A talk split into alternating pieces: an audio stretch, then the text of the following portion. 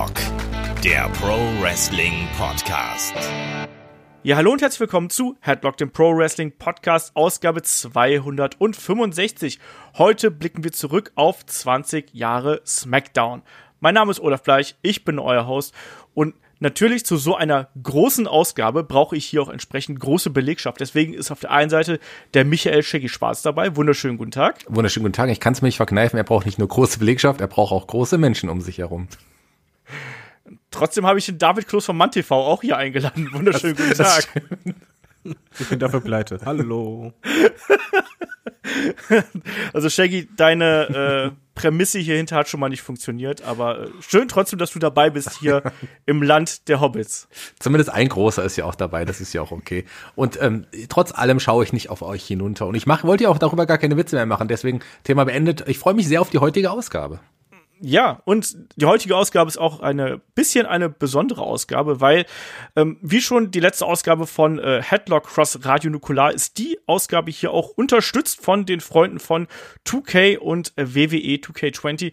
Ihr wisst, das neue Wrestling-Spiel erscheint am 22. Oktober für PlayStation 4 und Xbox One und natürlich auch für PC. Und mit ganz viel Wrestling-Stuff einfach. Äh, David, was gibt's denn da unter anderem? Ich weiß, du bist auch jemand, der die letzten Teile auch gern gespielt hat. Auf jeden Fall. Ja, dieses Jahr ganz besonders, weil es gibt die Women's Revolution und zwar im Showcase Story Modus. Da kann man halt die größten Momente von Charlotte, Becky Lynch, Bailey und Sasha Banks nachspielen und etwa auch der Moment, wo Charlotte gegen Asuka bei WrestleMania ähm, kämpft. Das ist schon sehr cool. Genau. Und wir haben natürlich auch dann mit Becky Lynch äh, zum ersten Mal dann auch, also andere Damen waren auch schon auf dem Cover, aber jetzt hier wirklich so als Coverstar ist sie eben auch dabei. An der Seite von Roman Reigns. Ja, und Shaggy, was gibt's da noch so, was man vielleicht beachten sollte? Es gibt da ja verschiedene Editionen.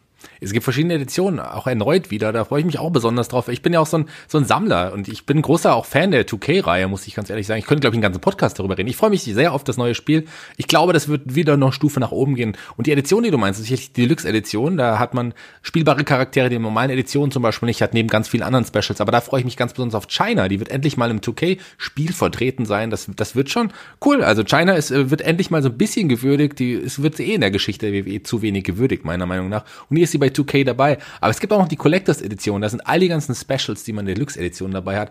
Nebenher aber noch andere coole Sachen, wie jetzt zum Beispiel ähm, Ringschürzen-Sammlerstück. Also ein exklusives, wirklich original Smackdown Ringschürzenstück wird bei der ähm, Edition dabei sein, bei der Collectors Edition. Ebenso wie Autogramme von Kurt Angle, Way Mysterio und Edge. Und ich werde auf jeden Fall ähm, zu der Collectors Edition greifen. Und da freue ich mich schon drauf am 22. Oktober. Du hast es schon gesagt. Ich bin hot. Ja, Genau das. So, genug der Werbung an dieser Stelle. Schreiben wir doch einfach mal zur Tat, weil 20 Jahre SmackDown ist natürlich jetzt nicht ganz richtig. Also wenn man jetzt den Piloten nimmt, der ist natürlich schon im äh, April 1999 erschienen. Die allererste offizielle Ausgabe ist dann Ende August 1999 äh, gelaufen in den USA. Aber trotzdem glaube ich, das passt schon ganz gut, wenn wir jetzt hier auf 20 Jahre SmackDown zurückblicken. Und deswegen ist wie immer meine erste Frage ein bisschen globalerer Natur. Shaggy, wenn du an SmackDown denkst, was sind denn dann so, weiß ich nicht, Geschichte, Geschichten, Momente, Wrestler, an die du denken musst? Ah, da gibt's viele Momente und Wrestler, natürlich an The Rock äh, namensgebend für die Sendung, aber ganz besonders denke ich an eine Sache, die mit der, wo ich hoffe, dass sie bei der diesjährigen ähm, 20-jährigen SmackDown Jubiläum ähm, das heißt, also die Fall sind ja noch später dran als wir, im Anfang Oktober dann auf Fox äh, laufen stimmt. wird. Also wir sind näher dran, sagen wir so. Ähm, da wird es meiner Meinung nach, und ich stelle jetzt das in den Raum, die Rückkehr geben von etwas ganz Wichtigen, was nur bei SmackDown war. Und ähm, ich wette eine Kiste Bier drauf, dass das passieren wird. Und zwar kommt zurück die große SmackDown-Faust. Wenn, wenn ich an SmackDown denke, denke ich an die Faust auf der Stage und ich glaube, die wird bei Fox zurückkommen. Ja, das ikonische Bühnenbild. Dieses Set wurde natürlich benutzt äh, vom 16. August 2001 bis zum 18. Januar 2008.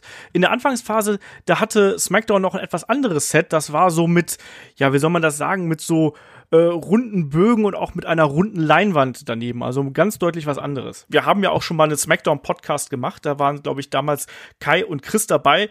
Ähm, da spielte auch die Faust eine sehr große Rolle, ähm, weil das einfach ganz viele äh, so im Kopf behalten haben als Bühnenbild. David, was fällt denn dir so spontan zu äh, Smackdown ein? Äh, dass ich echt Shaggy manchmal hasse, weil das mit der Faust wollte ich auch sagen.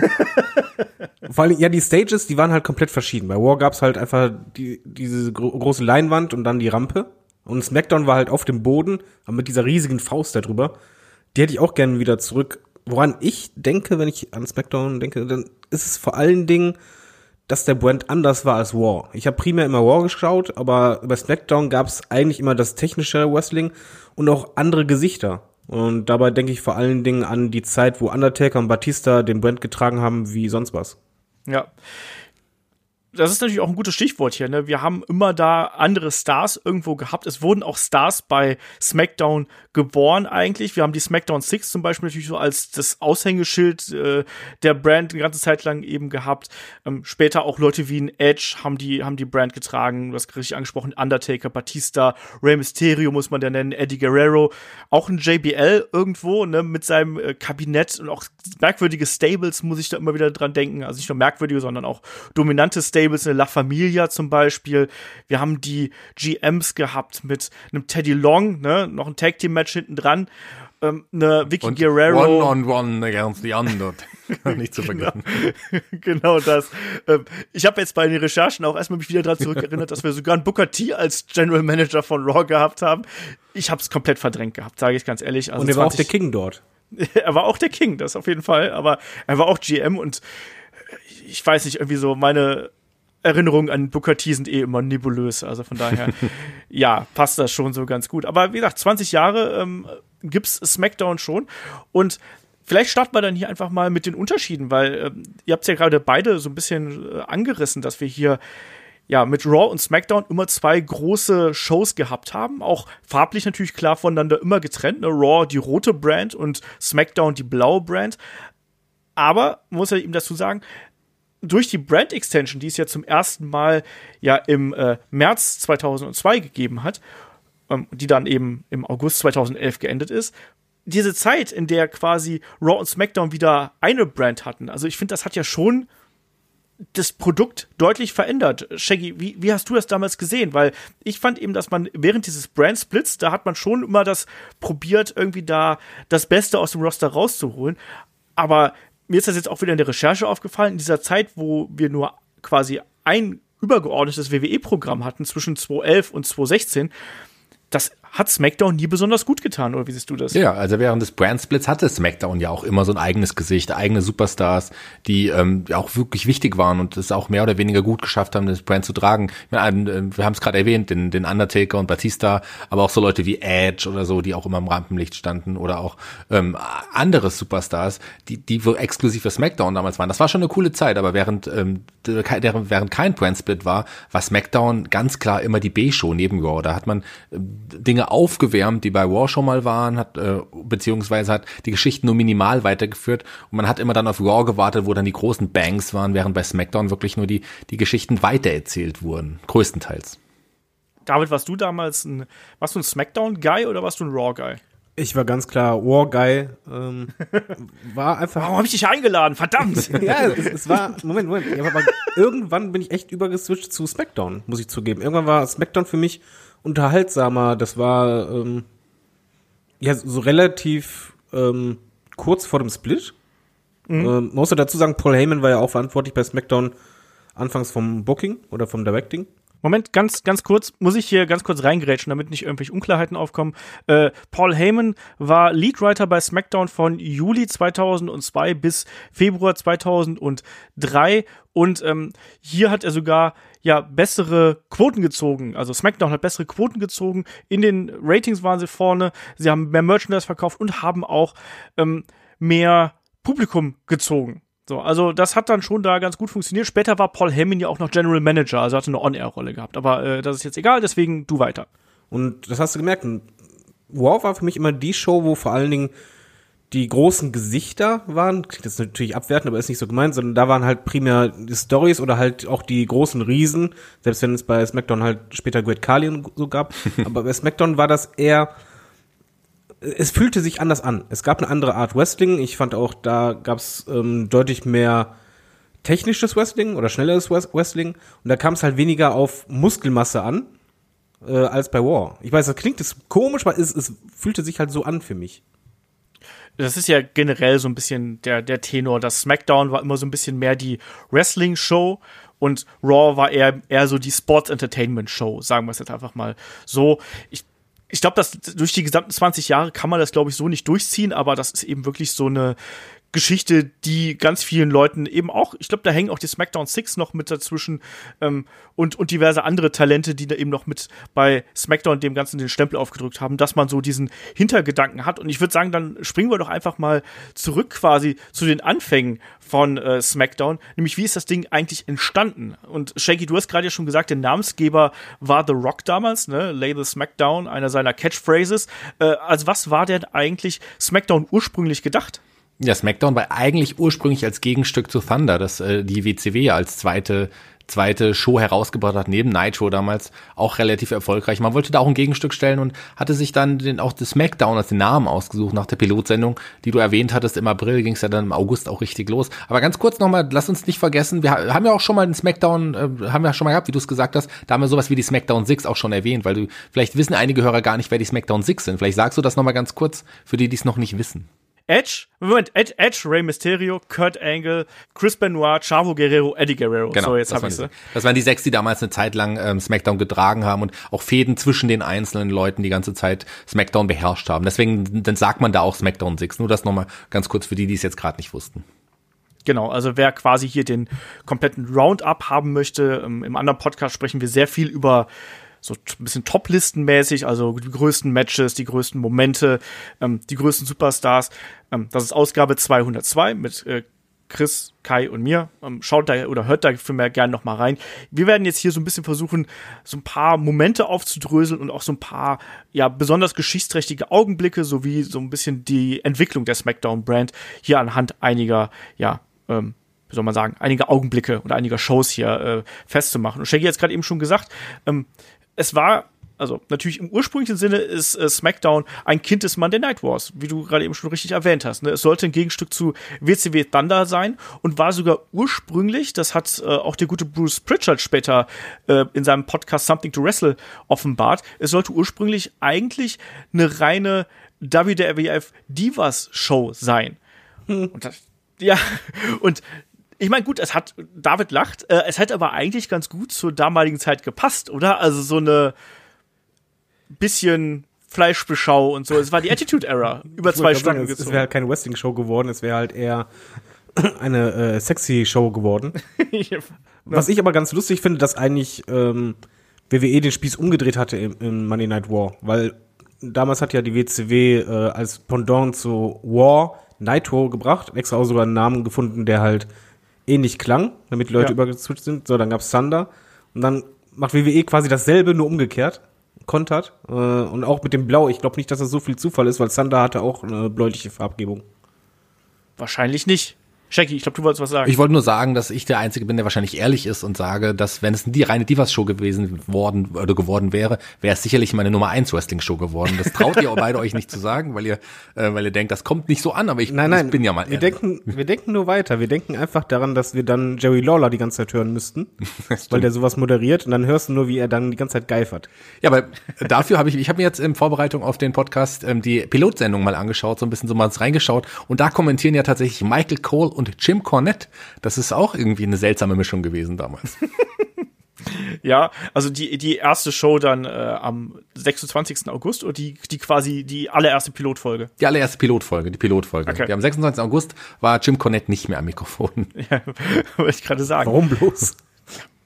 Man weiß es auch nicht, ne? Also, äh, weil der eigentliche, also die erste, die erste Episode war ursprünglich so als Special geplant, die erschien dann am äh, 29. April äh, 1999. Ne? Ähm, noch mit dem Raw-Set auch und Shaggy hat es gesagt, hat eben auch mit anderen Kommentatoren und der eigentliche Startschuss, so der offizielle Startschuss, das gilt eigentlich, ist der 26. August 1999. Muss man aber sagen, dass es damals natürlich noch nicht live gewesen ist, sondern das kam erst sehr, sehr viel später, sondern es wurde ja immer noch vorweg aufgezeichnet, wurde sehr oft, jetzt zumindest in der Zeit, wurde es dann eben am Dienstag getaped und am Donnerstag ausgestrahlt.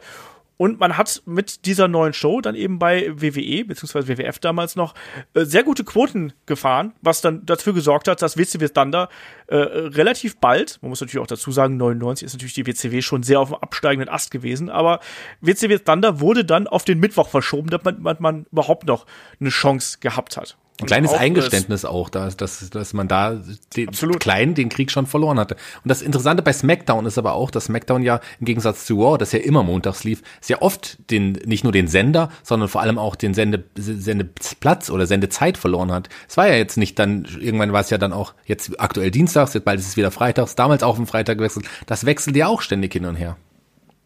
Genau, genau das. Also während Raw immer eigentlich diesen Montagsplatz inne hatte, ist äh, SmackDown immer stark abhängig davon, auf welchem Sender sie gerade gewesen sind, sind sie hin und her geswitcht. Und wenn man sich so in die SmackDown äh, Historie einarbeitet, dann sieht man, dass SmackDown äh, inzwischen bei fünf verschiedenen amerikanischen Sendern gewesen ist. Das war einmal UPN, das war von 99 bis 2006, dann bei The CW, das war von äh, 2006 bis 2008. Ich sage jetzt ganz grob, damit wir nicht komplett mit äh, Zahlen hier durcheinander kommen. Dann waren sie bei My Network TV, das war von 2008 bis 2010. Bei Sci-Fi waren sie natürlich auch und da sogar fünf Jahre lang von 2010 bis 2015 und bis aktuell ja auch noch, abhängig davon, wann ihr diesen Podcast hört, sind sie ja beim USA Network und das war eben dann von äh, Anfang 2016 bis Anfang Oktober 2019, bevor sie dann eben nach Vox, äh, Fox, nicht Vox, wechseln. Ne? Das wird ja auch dann kommen. Und David, was sind eigentlich deine Erwartungen, wenn jetzt äh, SmackDown zu äh, Fox geht? Glaubst du, da gibt's den großen Knall? Ich weiß es nicht. nee, das ist momentan total schwer zu sagen. Eigentlich müsste es halt was Großes geben, äh, was Impact hat, aber ich habe gerade nicht das Gefühl, als wenn man an was Großen arbeiten würde im Hintergrund.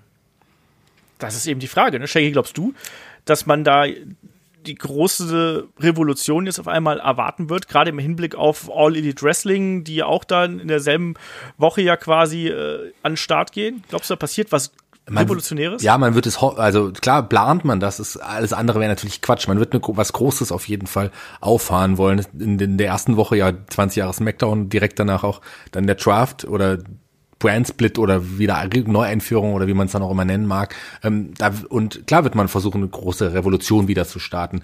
Und äh, ich habe ja schon mal gesagt, dass ich glaube, dass man es, wenn, also man muss es eigentlich mindestens die 3,5, wenn nicht sogar die 4 äh, Millionen erreichen. Das, also das wäre, alles andere wäre in der ersten Woche schon ein Eingeständnis, dass es sicherlich nicht so richtig äh, groß werden kann. Werden wir sehen, ob das wirklich letztendlich so ist. Und es ist Fox, wie du gesagt hast, Fox ist bisher der größte Sender, auf dem SmackDown dann ausgestrahlt wurde. Da ist schon einiges, aber nicht Vox, gell? Vox, dann wird's ja nach Shopping Queen laufen. Aber wäre vielleicht, wäre vielleicht auch nicht so schlecht. Aber Fox ist quasi der größte der bisher genannten Sender. Und da muss man einfach, da muss man Großes auffahren. Da muss man versuch, wirklich versuchen, die vier Millionen zu erreichen. Alles andere wäre wirklich äh, nicht so gut, sagen wir es mal so. Das Problem, ich habe eher die Sorgen, dass man vielleicht eher auf größere Namen setzt, um da einen Peak zu haben, anstatt jetzt irgendwie auf einen dicken Shocking Moment. Ich glaube, das wird man sehen. Ja, ne? Ich glaube, man Also, muss beides machen. Man muss auf jeden Fall beides machen. Ja. Und es gab ja auch bei Spectrum genug Shocking Moments, also so ist es ja nicht. Genau, da werden wir gleich auf jeden Fall noch ein paar natürlich hier ansprechen. Ähm, ich glaube auch, dass man da schauen muss, dass man nicht nur diese Nostalgia-Wave irgendwie reitet, was wir jetzt ja in der Vergangenheit gehabt haben, jetzt auch in der letzten Woche. Wir hatten, wir hatten einen Steve Austin, wir hatten noch mal einen Undertaker. Ähm, ich glaube, dass das zwar so als Startschuss die alten Fans noch mal irgendwie an Fox ranholen wird, aber das kann es eben nicht langfristig sein, sondern langfristig muss eben das Ziel sein, wir müssen unsere eigenen Leute, unsere aktuellen Leute, die müssen wir eben etablieren und dafür braucht es Geschichten, es braucht eine Aufmerksamkeit. Ich glaube, die kann Fox generieren. Ich glaube auch, dass da gerade in den USA viel im Marketing investiert wird.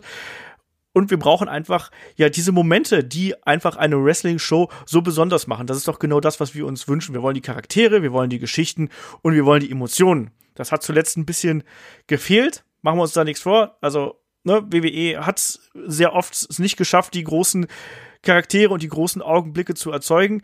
Schauen wir mal, ob das jetzt ein Schritt in die, ja, glorreiche, glorreichere Zukunft wieder ist und ob man vielleicht auch mit dem Wechsel zu Fox so aus dem Tief, was man die letzten Jahre sich selbst äh, geschaufelt hat, ob man da wieder ein bisschen besser rauskommt. Ich bin sehr gespannt. Ähm, kurz mal eine ja. Frage reingegritscht, äh, weil du ja sagst, du bist gespannt. Ich bin auch gespannt und zwar frage ich mich, damals, mein, wir haben jetzt 20 Jahre Smackdown, Smackdown hat halt immer eigentlich ein gewisses Smackdown-Gesicht, also irgendwelche Wrestler, die halt für Smackdown standen. Seht ihr da gerade irgendeinen Wrestler, wo ihr sagt, okay, das wird das Face während der Fox-Zeit äh, für Smackdown? Also ich meine, in der jüngeren Vergangenheit würde ich eben sagen, dass ein AJ Styles das Gesicht von äh, SmackDown natürlich gewesen ist. Das war auch das Haus, was er gebaut hat. Witzig, aber es war er doch einfach. Ja. Also er hat den Titel wirklich lang getragen und hat dem äh, Brand auch wirklich äh, seinen, seinen Stempel aufgedrückt, finde ich. Und das hat er gut gemacht. Ist natürlich eine gute Frage, wer jetzt da quasi die, äh, ja, die Fackel übernehmen könnte. Ich weiß es gerade gar nicht. Shaggy, hast du da einen Kandidaten im Auge? Ich meine, so ein Alistair Black wäre natürlich schon geil, kann ich mir aber irgendwie schwer vorstellen. Wäre schon geil, aber man braucht ja da schon auch einen großen Namen. Also man wird ja sicherlich da auch auf Roman Reigns setzen. Der ist ja, das, der wird auch das Zugpferd von, von SmackDown sein müssen, glaube ich. Und ähm, vielleicht holt man dann auch einen Brock Lesnar rüber und wen auch immer. Aber ein Daniel Bryan ist sicherlich auch ein, auch ein gutes Gesicht, wenn der nicht zu, zu Raw gehen wird. Ähm, und vielleicht holt man, baut man ein paar junge Leute auf. Und Alistair Black ist ein guter Name, den ein Matt Riddle vielleicht, wenn man den irgendwann holen wird. Randy Orton hat man noch, klar, das sind die alten Gesichter, aber das sind auch Gesichter, die die Fox-Zuschauer oder auch die Zuschauer, die jetzt länger Wrestling nicht gesehen haben, auch noch kennen. Auf die muss man aber auch bauen. Das ist ja auch eine sehr langfristige Frage. Ne? So ein Gesicht entsteht ja nicht von jetzt auf gleich, indem du es irgendwie aufs Plakat packst, sondern das ist ja wirklich etwas, was sich erst mit der Zeit herauskristallisiert. Und gerade jetzt mit dem bevorstehenden äh, Shake-up, Draft, was auch immer das dann, das dann da werden wird, da muss man ja auch noch sehen, ob man dann endlich mal wieder den Brand-Split wieder stärker durchsetzt, als man das jetzt die letzten Wochen und Monate getan hat. Ist ja alles noch in der Schwebe irgendwo. Aber dann muss ich erstmal rauskristallisieren, wer ist jetzt überhaupt bei SmackDown und wer wird da eine große Rolle spielen? Ich meine, Roman Reigns wäre natürlich auf sicher gespielt. Ich fände es interessant, ob man auch da vielleicht einen anderen Weg geht. Vielleicht auch sowas wie ein, vielleicht ein Bray Wyatt oder so. Andererseits auch Raw muss noch immer äh, irgendwie Talent haben. Ne? Du kannst nicht alle irgendwie zu, äh, zu SmackDown rüberschieben. Es wird auf jeden Fall eine interessante Zeit. David, hast du da jemanden im Auge, den, wenn du uns schon so fragst? Ja, ein Alistair Black wäre ziemlich cool. Ich denke einfach daran, bei SmackDown waren es eigentlich immer die Stars, die es bei Raw nicht unbedingt so einfach hatten, aber hingegen bei SmackDown sich etablieren konnten. Ich denke auch ein Jeff Hardy oder ein Edge vor allen Dingen. Ich glaube nicht, dass ein Edge halt alleine äh, bei War so durchgestartet wäre, dieses Standing bekommen hätte. Deswegen glaube ich halt gerade, dass es eine Chance ist. Roman Reigns ist für mich halt kein Smackdown-Guy. Das ist schwer zu erklären. Es gibt halt Wrestler, wo du immer das Gefühl hast, wir diskutieren auch gerne beim Draft, ja, wer ist, wer passt jetzt zu SmackDown, wer passt zu War? Und Roman Reigns zum Beispiel ist für mich einfach ein War-Guy. Ein- Ja, Daniel Bryan ist für mich, okay, den kannst du SmackDown nehmen und äh, auch ein AJ Styles, kein Problem. Aber ich würde mir halt wirklich wünschen, dass man auf eine andere Karte setzt und die Karte halt langsam entwickelt und dann wirklich zum Gesicht des Brands macht.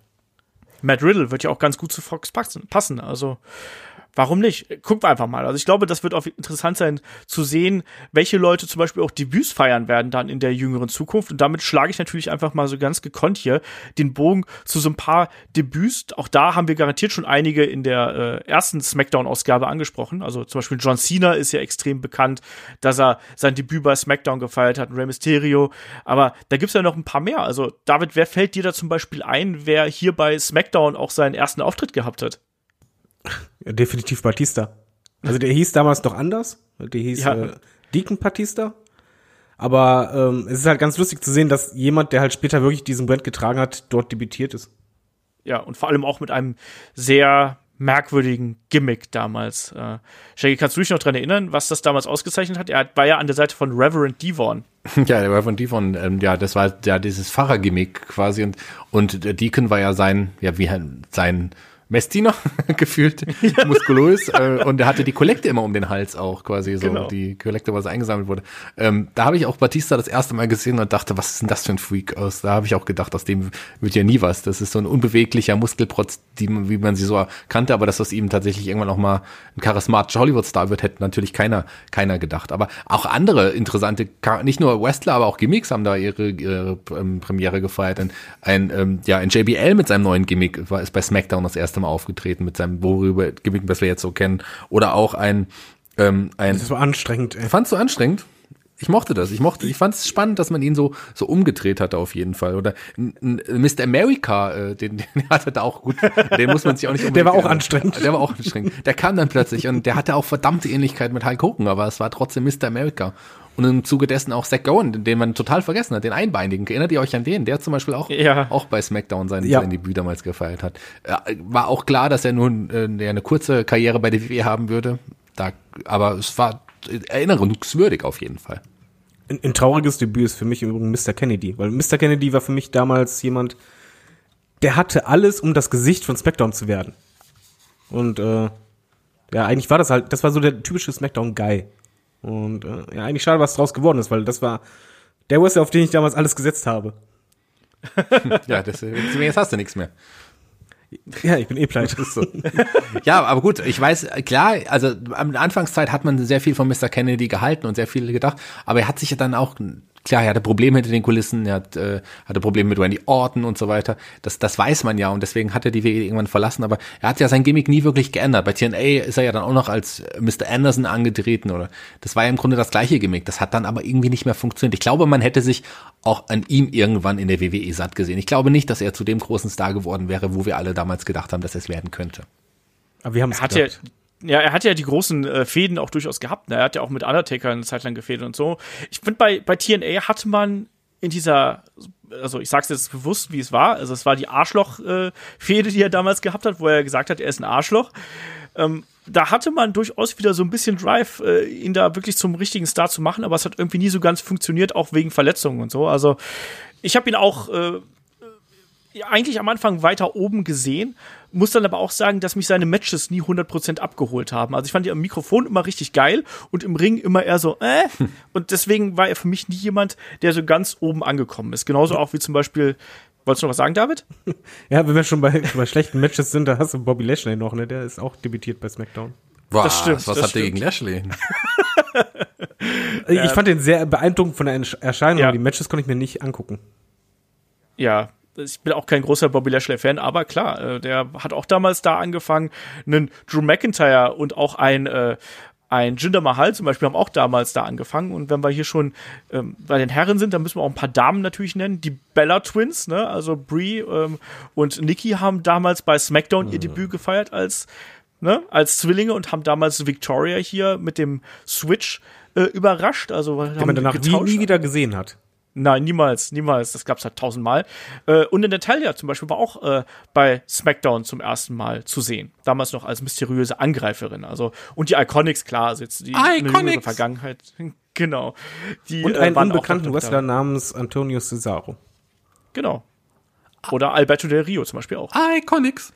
Oh, der Ja. Rio fand ich. Äh, ich habe nie mit dem was verbunden. Bei Cesaro war er lustiger. Ich hab, als ich den zum ersten Mal gesehen habe, gedacht so, hm, was ist das denn?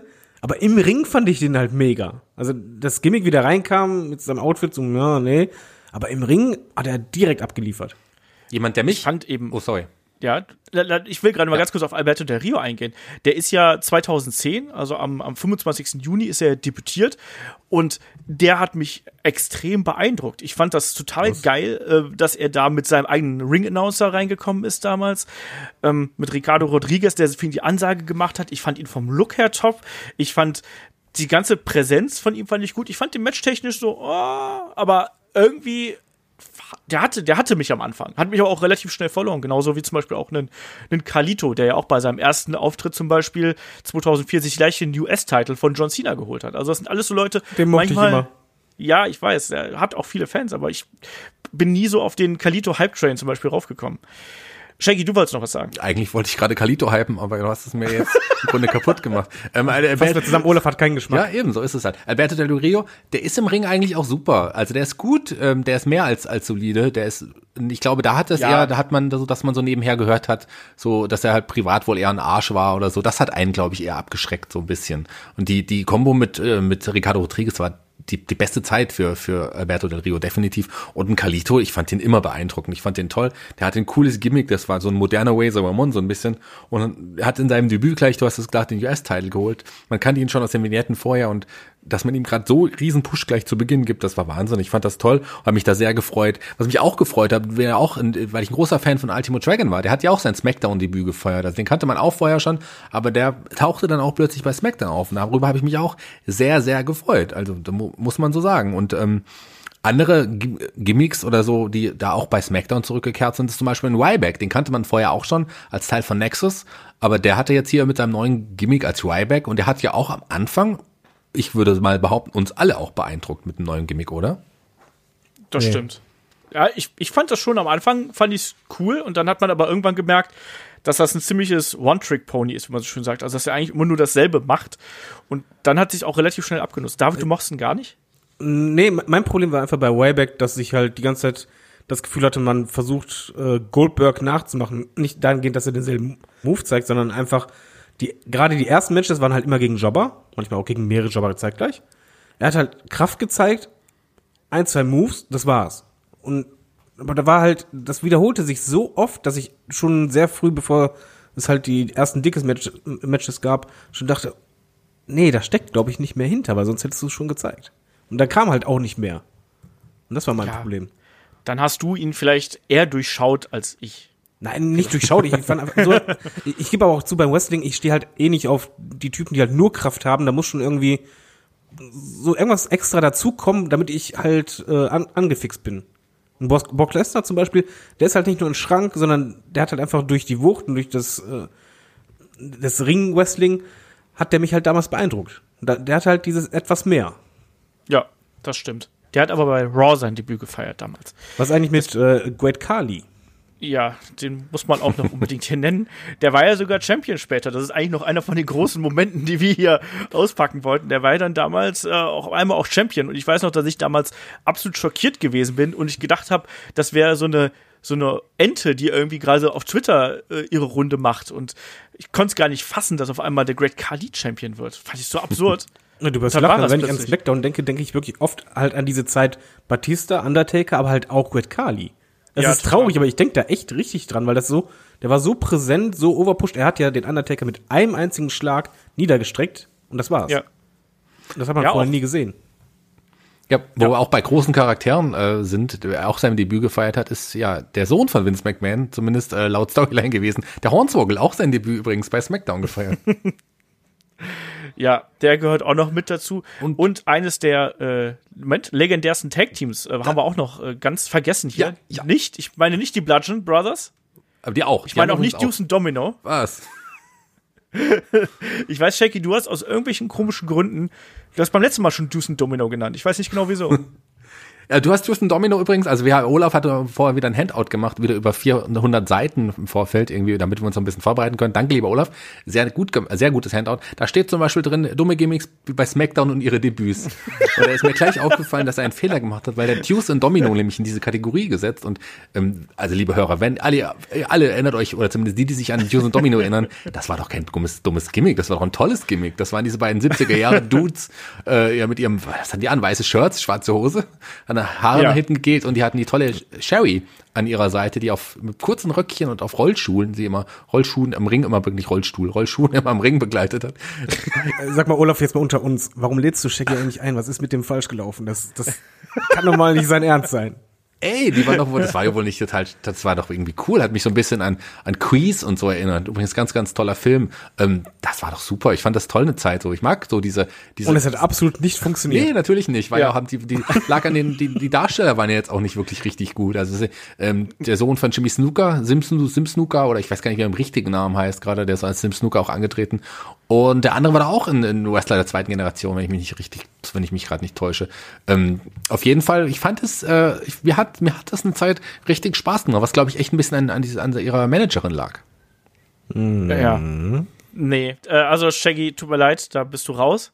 Ähm, wenn man über legendäre Tag Teams redet, dann vielleicht können wir noch die Dudley Boys hier reinschmeißen. Die haben nämlich auch damals äh, ihr Debüt quasi bei SmackDown gefeiert am äh, 2. September 1999 und haben damals äh, unter anderem ja, äh, Edge und Christian attackiert nach Ich einer dachte, Battle jetzt Royal. sagst du die Iconics, wo mir die Ohren geblutet haben. Nein, hab, hatten wir doch schon. Ja, also, aber grundsätzlich gilt ähm, jede Menge Talent. Mal hat's funktioniert, mal hat's nicht funktioniert, aber die Debüts haben eben auch SmackDown immer sehr geprägt und haben da eben äh, sehr viel frischen Wind in die äh, Brand reingebracht. Und dann lass mal so ein bisschen wieder zurückgehen und wir starten mal so ein bisschen mit einem kleinen Rundown, also so ein bisschen Erinnerungen an SmackDown, an die letzten 20 Jahre und versuchen das ein bisschen chronologisch zu machen. Aber wie ich uns kenne, geht's garantiert auch an irgendeiner Stelle durcheinander. Aber am besten fangen wir da erstmal vorne an. Und da vorne ist, wäre natürlich eigentlich dieses Special, aber wir nehmen einfach hier mal den offiziellen Startschuss. Das ist der 26. August 1999, weil da ist ja auch äh, gleich etwas Großes im äh, Main Event passiert. Da gab es ja das große Match zwischen Triple H und The Rock. Und damals war Shawn Michaels noch Commissioner. Das war in der Zeit, wo er eben noch verletzt gewesen ist und äh, nicht antreten konnte. Und da hat man ja versucht, andere Rollen für ihn zu finden. Da war er Commissioner und der hat sich selbst in dieses Match reingebuckt als Special Referee. Und David, weißt du noch, was dann passiert ist? Äh, dann gab's den Lieblingsmove von mir. Und zwar gab's einen Superkick gegen The Rock am Ende, was halt ganz klar einfach zeigte, ja, die Generation X, die halten zusammen, wir sind immer noch Bros und ja, mal ganz ehrlich, wenn man halt einfach nur mal den Main Event anschaut, Triple H gegen The Rock, das würdest du heutzutage noch nicht mal mehr bei War sehen. Das hat halt einfach schon gezeigt, die wollten zum Startschuss richtig einen raushauen und das war nicht das einzige Highlight auf der Card an dem Abend. Auf jeden Fall. Und vor allem auch, ich habe mir da mal überlegt, ey, stellt euch mal vor, was das für ein geiles Match auch gewesen wäre, mit äh, einem Shawn Michaels in seinem, in seiner Blüte irgendwie gegen The Rock. Das ist auch so ein Dream-Match irgendwie, was wir ja nie bekommen haben. Also, das wäre eben auch fantastisch äh, irgendwo gewesen. Und hier war das eben dann auch dieser überraschende Moment, wo dann ein The Rock gerade den People's Elbow ansetzen will und dann schießt quasi Shawn Michaels dazwischen und streckt ihn mit dem äh, Superkick nieder. Das hat schon gepasst. Shaggy, was ist bei diesem, äh, an diesem Abend noch passiert? Ich, vielleicht, das wäre auch was für Head-to-Head fast schon, wenn es nicht um SmackDown hier gehen würde, oder? Ja, vielleicht machen wir irgendwann eine Head-to-Head-Side-Folge, dann Thunder vergleichen wir dann mit SmackDown irgendwann. Zumindest wenn es parallel gelaufen ist. Aber äh, wir haben, glaube ich, erst noch ganz viele War-Sendungen, die wir, ja, da sind einige Sachen passiert. Damals, äh, übrigens Tag Team Champions Undertaker und Big Show, die hatten damals ein, gro ein großes Tag Team Titelmatch gegen die Acolytes und gegen X-Pac und Kane. Das war auch ein, ein, Match, was sehr groß gefeatured wurde, auf jeden Fall an dem Tag. Und viele andere Dinge sind passiert. Nicht zu vergessen, ein Evening Gone Match zwischen Tori und Ivory. Das habe ich nicht vergessen. Das dauerte keine zwei Minuten. ja, da waren auch natürlich so ein paar merkwürdige Storylines dazwischen. Das war ja auch diese Zeit damals, als, als ein Shane McMahon hier äh, als Heel unterwegs gewesen ist und sich zwischen die Beziehung von Test und Stephanie McMahon geschoben hat. Auch übrigens, haben sorry, dass ich unterbreche, ganz wichtiges Thema, weil wir das gerade ansprechen. Das war nämlich der Moment bei dieser Smackdown-Sendung, wo Stephanie McMahon den Heiratsantrag von Test angenommen hat. Das war auch in dieser ersten, ja, ersten offiziellen Smackdown-Show. Ja, das war da auch noch dabei. Und diese Geschichte mit Undertaker und Big Show, das waren ja damals so ein bisschen, die waren sich ja nicht 100% einig. Und da hat ja versucht, der Undertaker so ein bisschen das Monster aus der Big Show rauszukitzeln und ihn abzuherzen. Der musste, der musste dann ja auch quasi hier so eine Art Handicap-Match äh, bestreiten gegen die Acolytes und äh, Kane und X-Pac. Also, ja, es gab auch noch einen äh, Hardcore-Championship-Wechsel und nämlich äh, Big Boss Man gegen Al Snow. Also, warum auch nicht? ja, Shaggy, was, was fällt dir da noch zu ein? Ja, da gab's doch diese Geschichte, was du gerade angesprochen hast. Da gab's die Geschichte mit Pepper damals noch. Das war ganz groß. Pepper war der Hund von, erinnert ihr euch? Der Hund von, von Ja. Al Snow. Den hatte ähm, der Big Boss Man entführt in dieser, also kurz vor dieser Show und hat ihn jetzt, hat Al Snow erpresst, dass er seinen Titel jetzt aufs Spiel setzt, äh, seinen, seinen Hardcore-Titel. Und ähm, dann würde er ihn wiederbekommen. Und dann gab's dieses Hardcore-Match und da hat Bossman relativ schnell den Hardcore-Titel gewonnen und hat Pepper aber doch wieder mitgenommen. Die Geschichte ging also noch weiter. Das soll noch mal einer sagen, die Booker war damals nicht kreativ. Eben. Ja, aber, aber war es nicht so, dass äh, der Bossman sich dann im Anschluss irgendwie dafür entschuldigen wollte, was er Al Snow angetan hat und er hat ihn zum Essen eingeladen und da gab es auch die Pepper Burger, oder? Ja, ja, genau. Dann gab's dann Pepper Burger. Also äh, oh, er hat gesagt, er hätte quasi den Hund äh, getötet und, und, und, und ja, hier zu den Burgern verarbeitet, was natürlich hoffentlich nicht so war. Aber man hat Pepper dann auch noch mal gesehen. Ja, ja, ja, also, ne? Gute Storylines damals, ne? Canal from Hell und so. Ähm, naja, Ja, tolles Match. Das das beste Match. Warum haben wir das eigentlich noch nie Match of the das ist eine gute Idee. Lass uns das mal machen. Lass uns das das Match of the Week aufheben, denn da gibt's wirklich alles, was man braucht. Hunde, Käfige und den Bossman. Genau, und pinkelnde Hunde vor allem. Das ist das Allerwichtigste und ach, das war ganz merkwürdig. Ähm, lass mal hier noch so ein bisschen äh, die, die, den, den Zeitstrahl quasi, wo wir hier gerade bei Pinkeln sind, ähm, so ein bisschen runter, äh, gehen irgendwie, was noch alles bei, bei SmackDown so in den vergangenen 20 Jahren passiert ist. Äh, Shaggy, was fällt denn dir da noch ein? Ganz wichtig, ähm, ich glaube, ich muss jetzt leider ein bisschen springen, weil es für, für mich persönlich, ich glaube für SmackDown nicht ganz so wichtig, aber für mich persönlich ein wichtiger Moment war es, nämlich ähm, 2007, im 19. Januar 2007, da feiert nämlich Tuesday Domino ihr Debüt bei SmackDown. Alter, Nein, Quatsch, ich wollte es nur noch mal erwähnen, dass ich es, es Was stimmt mit dem Typ nicht? Ganz, ganz wichtig, ganz, was da auch passiert ist, dass jemand, niemand geringeres als Arnold Schwarzenegger, der äh, ja ein Superstar ist, der hatte sich relativ früh, ähm, 1999, glaub, im November 99, war der als Gastkommentator dabei und hat sich sogar auf die Seite von Steve Austin geschlagen dem Abend. Das hat damals große Fu für Furore gesorgt in den amerikanischen Medien. Das äh, war das erste Mal, dass SmackDown noch richtig groß dann in den Nachrichten gezeigt wurde und so weiter. Ich glaube, das war für SmackDown ein ganz wichtiger Moment. ja, auf jeden Fall. Generell, Das war aber auch gut verpackt, weil äh, Schwarzenegger war ja nur Kommentator und das wirkte halt alles sehr real, als es dann zur Konfrontation kam. Ja. Ähm, es gab, er ist ja sogar handgreiflich äh, Triple H gegenüber geworden. Am Anfang hat er ihm erstmal, hat erstmal ja Steve Austin quasi den Stuhl gereicht und dann eben äh, zum Abschluss dann eben äh, hat er dann einen Triple H auch attackiert. Und generell auch ein Triple H ist eine wichtige Figur in der gesamten Geschichte von SmackDown. Und unter anderem hat er ja dann auch, äh, machen wir einen kleinen Sprung zurück, 16. September 1999 hat ein Triple H seinen äh, WWE Champion Titel damals an Mr. McMahon verloren. Ne? das ging ja dann so weit, dass ein Triple H ja die Familie McMahon quasi rausgefordert hat. Und irgendwann dann ging es dann so weit, dass er auf Mr. McMahon getroffen ist. Und dann hat Mr. McMahon sogar hier mit Hilfe von Stone Cold Steve Austin, ja, sich den Champion-Titel äh, sichern können. Und ich muss ehrlich sagen, ich habe jetzt, ich habe es zwischenzeitlich vergessen gehabt, aber als ich jetzt nochmal so recherchiert habe, ich weiß, dass ich damals total Feuer und Flamme für diese Geschichte gewesen bin, obwohl ich natürlich wusste, dass Mr. McMahon ne, dem gehört der ganze Laden da und so. Aber ich fand die Geschichte damals so gut, dass die mir richtig Spaß gemacht hat. Und das hat es eben auch damals ausgezeichnet. Genauso auch, wenn wir ein bisschen weiter vorgehen. Steve Austin, der zum Beispiel den DX Express äh, damals zerstört, und das war dann schon 2000. Auch das war ein cooler Moment, wenn dann auf einmal dieser, ja, dieser Kran quasi äh, mit, mit, dem, mit dem Gewicht auf den DX Express stürzt und es gibt diese Riesenexplosion. Damals gab es noch Feuerwerk, Zwinker, Zwinker. Aber richtig Feuerwerk. Und vor allen Dingen das Gesicht von Mr. McMahon dabei ist super. Ja, also, das war auch ein großer Moment. David, was hätten dir noch so an, an Momenten, Matches oder was auch immer ein? Jetzt so, wir sind jetzt gerade Anfang der 2000er, bevor Shaggy wieder Deuce and Domino auspackt. Ehrlich gesagt, äh, als Jeff Hardy den IC-Titel äh, von Triple H gewinnt. Weil das war komplett unvorbereitet äh, und das gab halt einen Pop sondergleichen. Das war halt der Moment, wo noch ähm, Matt Hardy eingegriffen hat. ja.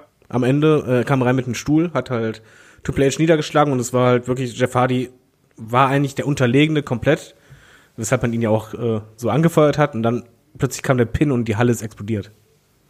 Genau das. Ich kann mich da auch noch sehr gut dran erinnern. Ich war damals auch totaler Jeff Hardy-Mark irgendwo und ich habe mich hat das so gefreut, weil das kam eben aus dem Nichts und es hat dann Jeff Hardy, der damals ja wirklich eher als der Tag-Team-Wrestler irgendwie bekannt gewesen ist, es hat ihm auf einen Schlag so ein Standing gegeben.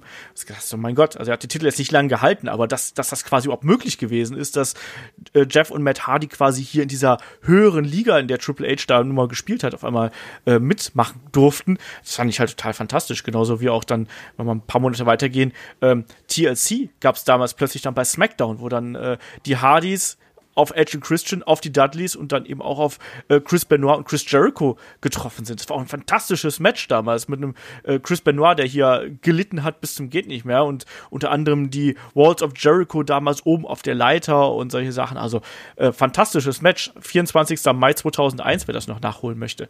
Ähm, ganz großes Ding. Jackie, hast du noch was? Ja, Im gleichen Jahr. Das war ein, einer der wenigen Höhepunkte des Invasion Angles. Ich meine, wir haben alle, wir sagen ja alle Invasion, das hätte man alles viel besser machen können. Aber bei SmackDown 100, die 100. Folge von SmackDown im äh, Juli, äh, 19. Juli 2001, da war einer der wenigen Höhepunkte, wie ich fand. Da hat man Steve Austin hat da so die die halbe, ja die halben Gegner auseinandergenommen irgendwie. Und am Ende gab es noch die, den Entführungsengel seiner Frau damals. Das war ganz ganz cool gemacht, fand ich. Also mich mich hat das damals gefreut. Ja, also wie gesagt, Schön, dass es Shaggy freut, wenn Frauen entführt werden. Ja, das war schon ganz cool gemacht. Und Deborah, wer mag Deborah? Also mal ganz ehrlich.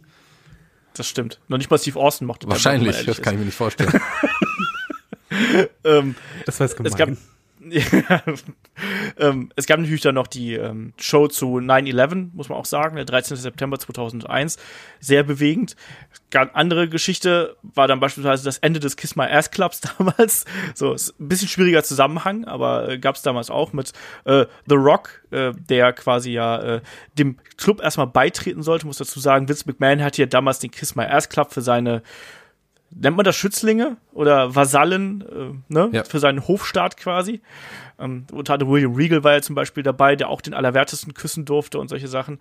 Und The Rock sollte auch beitreten, hat es nicht getan, hat stattdessen Rikishi rausgeholt und äh, dann wurde ähm, Vince McMahon in den Allerwertesten von Rikishi gestopft, um es mal so auszudrücken. Ja, wunderschön. Ähm, ich versuche gerade wieder ein seriöses Thema zu äh, finden hier. Äh, 2002, der erste Draft, Shaggy. Was ist da passiert? Endlich, endlich. Äh, Da, da hat ja wirklich dann erst richtig so Fahrt aufgenommen. Da hatte man dann wirklich die beiden eigenen Brands und das war eine ganz besondere Sache. Ja, zu dem Zeitpunkt war niemand geringeres als Ric Flair äh, plötzlich Miteigentümer, off offiziell quasi, der WWE geworden und bei, er hatte gleichberechtigte Rechte wie ein, wie ein Vince McMahon. Und dann hatte man doch die Idee, einfach die beiden ja, Raw und SmackDown eigenständig WWE quasi zu teilen und damit jeder seinen eigenen Anteil hatte. Und dann hatte man ähm, Mr. McMahon zum, zum SmackDown Chef gemacht und Ric Flair durfte Raw dann quasi führen. Und so hat man die Wrestler damals noch aufgeteilt. Das war nicht so, nicht so nebenher erwähnt, so der ist jetzt bei SmackDown, sondern das war damals die richtige, ja, richtig aufgeteilt. Jeder Wrestler, jeder, ja, Channel Manager oder Besitzer, je nachdem, wie man es nennen sollte, durfte sich dann Wrestler aussuchen für seinen eigenen Brand. Und das war ein, der, für mich größte Moment von SmackDown bis dato. Das war auch fantastisch umgesetzt und nicht nur größter Moment, sondern es gab auch mit eine der geilsten Promos ever für mich. Und zwar als dann als Rock rauskam, weil der wurde auch gedraftet. Und dann hat er hat das Publikum animiert, das äh, zur Strafe für den Draft äh, Mr. McMahon die ganze Zeit anhören darf, dass er ein, Entschuldigung, Arschloch ist. Und er hat halt die Halle geteilt in zwei Lager. Dann haben die halt echt ewig lang bockhart und laut geschändet von wegen You are an asshole. Und dann die ganze Zeit, die ganze Zeit, hin und her. Super. Ja, und damals hatte man auch noch das Gefühl, dass den äh, Besitzern der jeweiligen Brands, dass es auch was bedeutet hat. Das war, wirkte ernst. Man hat das wirklich auch wie so ein Machtkampf irgendwie hier dargestellt, so nach dem Motto, wenn der eine jetzt den nimmt, dann ist der andere wütend darüber, weil den hätte er auch gern gehabt. Und wir haben die letzten Drafts immer dafür kritisiert, dass genau das gefehlt hat. Hier hatte man das eben noch gehabt. Und das war eine spannende Entwicklung, weil es auch damals natürlich was komplett Neues gewesen ist, womit man auch auf einmal ja, man hat, man hat Tag-Teams geteilt, man hat Freundschaften geteilt, man hat auch Storylines natürlich geteilt. Also, ja, also das, das war eine vollkommen neue Entwicklung. Manches hat funktioniert, manches eben nicht. Wir haben auch gerade eben schon drüber gesprochen. Da kam dann zum Beispiel auch sowas dabei raus, dass die Dudleys getrennt worden sind. Auf einmal hatten wir einen Reverend Devon. Ne? Dumme Idee im Nachhinein. Aber es war zumindest erstmal interessant, weil man sich in dem Augenblick eben gefragt hat, oh mein Gott, die Dudleys, die sind jetzt plötzlich geteilt und was, was macht man jetzt mit denen, ne? Und da kamen dann schon interessante Sachen dabei raus. Auch äh, war es ja auch so, dass zum Beispiel ein Mr. McMahon nicht dauerhaft jetzt der General Manager gewesen ist, sondern er hat ja später dann auch äh, seine Tochter Stephanie zum Beispiel zum General Manager erklärt. Und da gab es eben auch noch einige lustige Konstellationen. Es gab, es gab beispielsweise die, äh, den Sieg der Tag Team Championships von äh, Edge und Hulk Hogan, was ja gerade für einen Edge auch so ein Riesending gewesen ist, wie er später ja noch gesagt hat, als alter Hulk Hogan-Fan, der damals bei WrestleMania 6 im Publikum gesessen hat.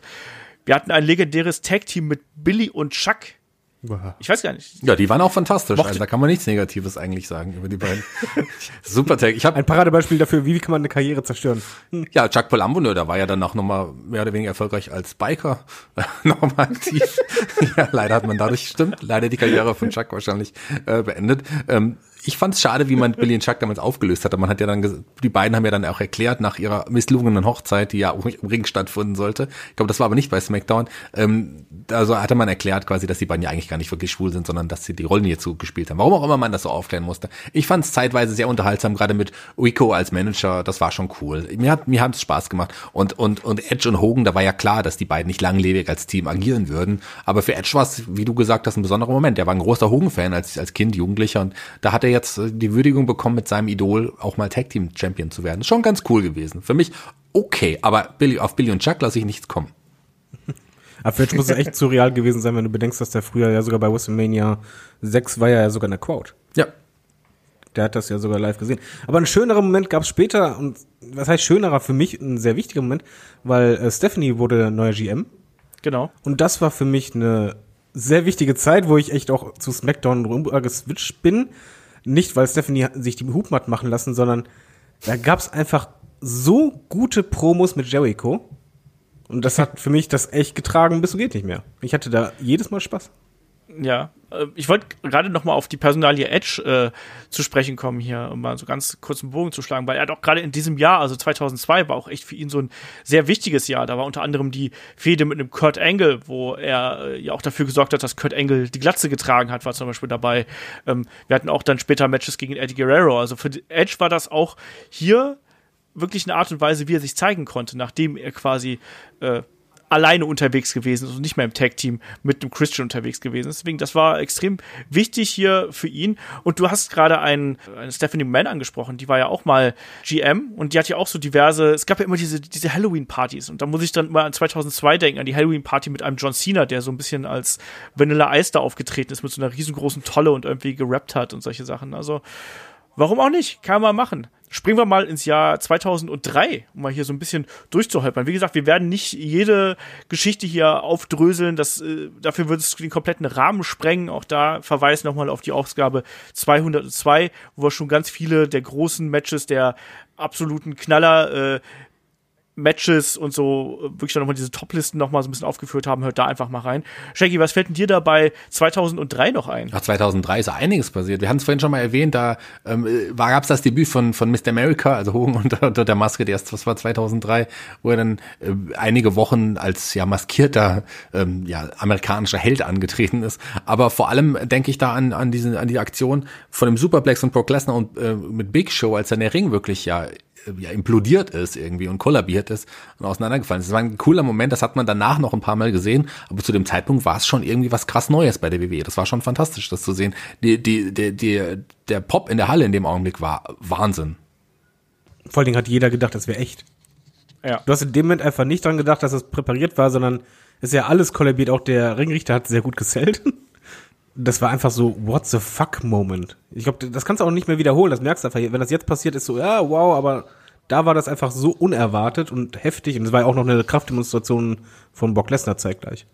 Genau, das 2-3 äh, war natürlich auch das Jahr, wo sich äh, Brock Lesnar hier den Championship natürlich geholt hat, muss man auch sagen. Und ein Kurt Angle ja im Vorfeld von WrestleMania ihn noch ausgetrickst hat. Wir erinnern uns an die Nackenverletzung und dann eben der Switch mit seinem Bruder Eric Angle irgendwie nach dem F5 oder äh, wo das durcheinander gewesen ist, Team Angle und was da, was da alles noch passiert ist. Ich weiß, dass ich damals absolut gefesselt gewesen bin, äh, was diese Geschichte angeht, weil du hast eben im Vorfeld mitbekommen, Kurt Angle ist verletzt, der muss pausieren und dann gibt's dann plötzlich vor WrestleMania auch dieses Titelmatch und ich habe davor gesagt, ja, okay, das muss jetzt ja darauf hinauslaufen, dass Brock Lesnar jetzt hier irgendwie kurz einen Prozess macht, der gewinnt das Ding und dann drehen die das und das habe ich gedacht was? Das, das kann doch wohl, das kann doch wohl nicht wahr sein, dass das jetzt hier auf einmal dann doch bei WrestleMania noch zu einem Titelmatch kommt. Und dann auch noch zu so einem guten, wenn auch mit einem knallenden Abschluss, wo wir gerade schon bei äh, kollabierenden Ringen sind. Also bei der Shooting Star von Brock hm. Lesnar hätte der Ring auch durchaus kollabieren können. Oder der Nacken. Aber, oder der Nacken, genau. Der ist kollabiert. Ja, ne, also kennen wir ja, ne, die, die, die Bruchlandung, die ein äh, Brock Lesnar da bei seiner äh, Shooting Star hingelegt hat, aber nichtsdestotrotz, äh, fantastische Zeit damals, auch gerade die Leute, die eben damals einen äh, Smackdown-Brand getragen haben. Auch einen John Cena, der da zum Beispiel seine erste Titelchance bekommen hat gegen einen Brock Lesnar dann äh, im Nachgang von WrestleMania, ähm, der dann auch Fäden gegen einen Kurt Angle gehabt hat, wo es ja noch diesen Rap-Battle gegeben hat, inklusive Mini-Cena und allem drum und dran. Also das waren damals schon gute Zeiten, genauso auch generell, also da, da ist eben auch viel passiert. Wir haben auch ein Team Angle gehabt, was dann hier zunehmend eine, eine größere Rolle gespiel, gespielt hat. Wir hatten äh, die Guerreros zum Beispiel, die da äh, sich zunehmend etabliert hatten und da auch wirklich einen Namen gemacht hatten. Und dann Eddie Guerrero, der dann auch Ende 2-3 zunehmend in die Einzeldivision gegangen ist, um dann 2-4 wirklich als als Singles-Wrestler ja auch durchzustarten und als Champion Richtung WrestleMania 20 zu gehen. Und das waren, das waren schon gute Zeiten, oder Shaggy? Auf jeden Fall. Und, und 2004, da äh, ist auch ein wichtiger Moment für SmackDown passiert. In diesem Mal meine ich es auch wirklich ernst. Ein Teddy Long, ein Teddy Long wurde Channel Manager. Ich meine, das war der langlebigste Channel Manager, den wir überhaupt im WWE TV hatten. Klar, man kann über ihn schimpfen, was man will, One on One against the Undertaker oder Tag Team Teddy oder was auch immer. Aber so, der hat sich wirklich durchgehalten und das war auch eine der wenigen Autoritätspersonen, der nie ein, ein Heel war, sondern ein, einer der, der netten Autoritätspersonen. Und das war viel zu selten auch so. Ich finde, ein Teddy Long hat SmackDown auch so ein bisschen, bisschen mitgeprägt. Ich fand ihn jetzt nicht so lächerlich, wie ihn viele finden. Lächerlich war der nicht, es war halt einfach nur das Problem, dass halt irgendwann wirklich nur noch Tag Team Matches kam. Oder One and One on One against the Undertaker.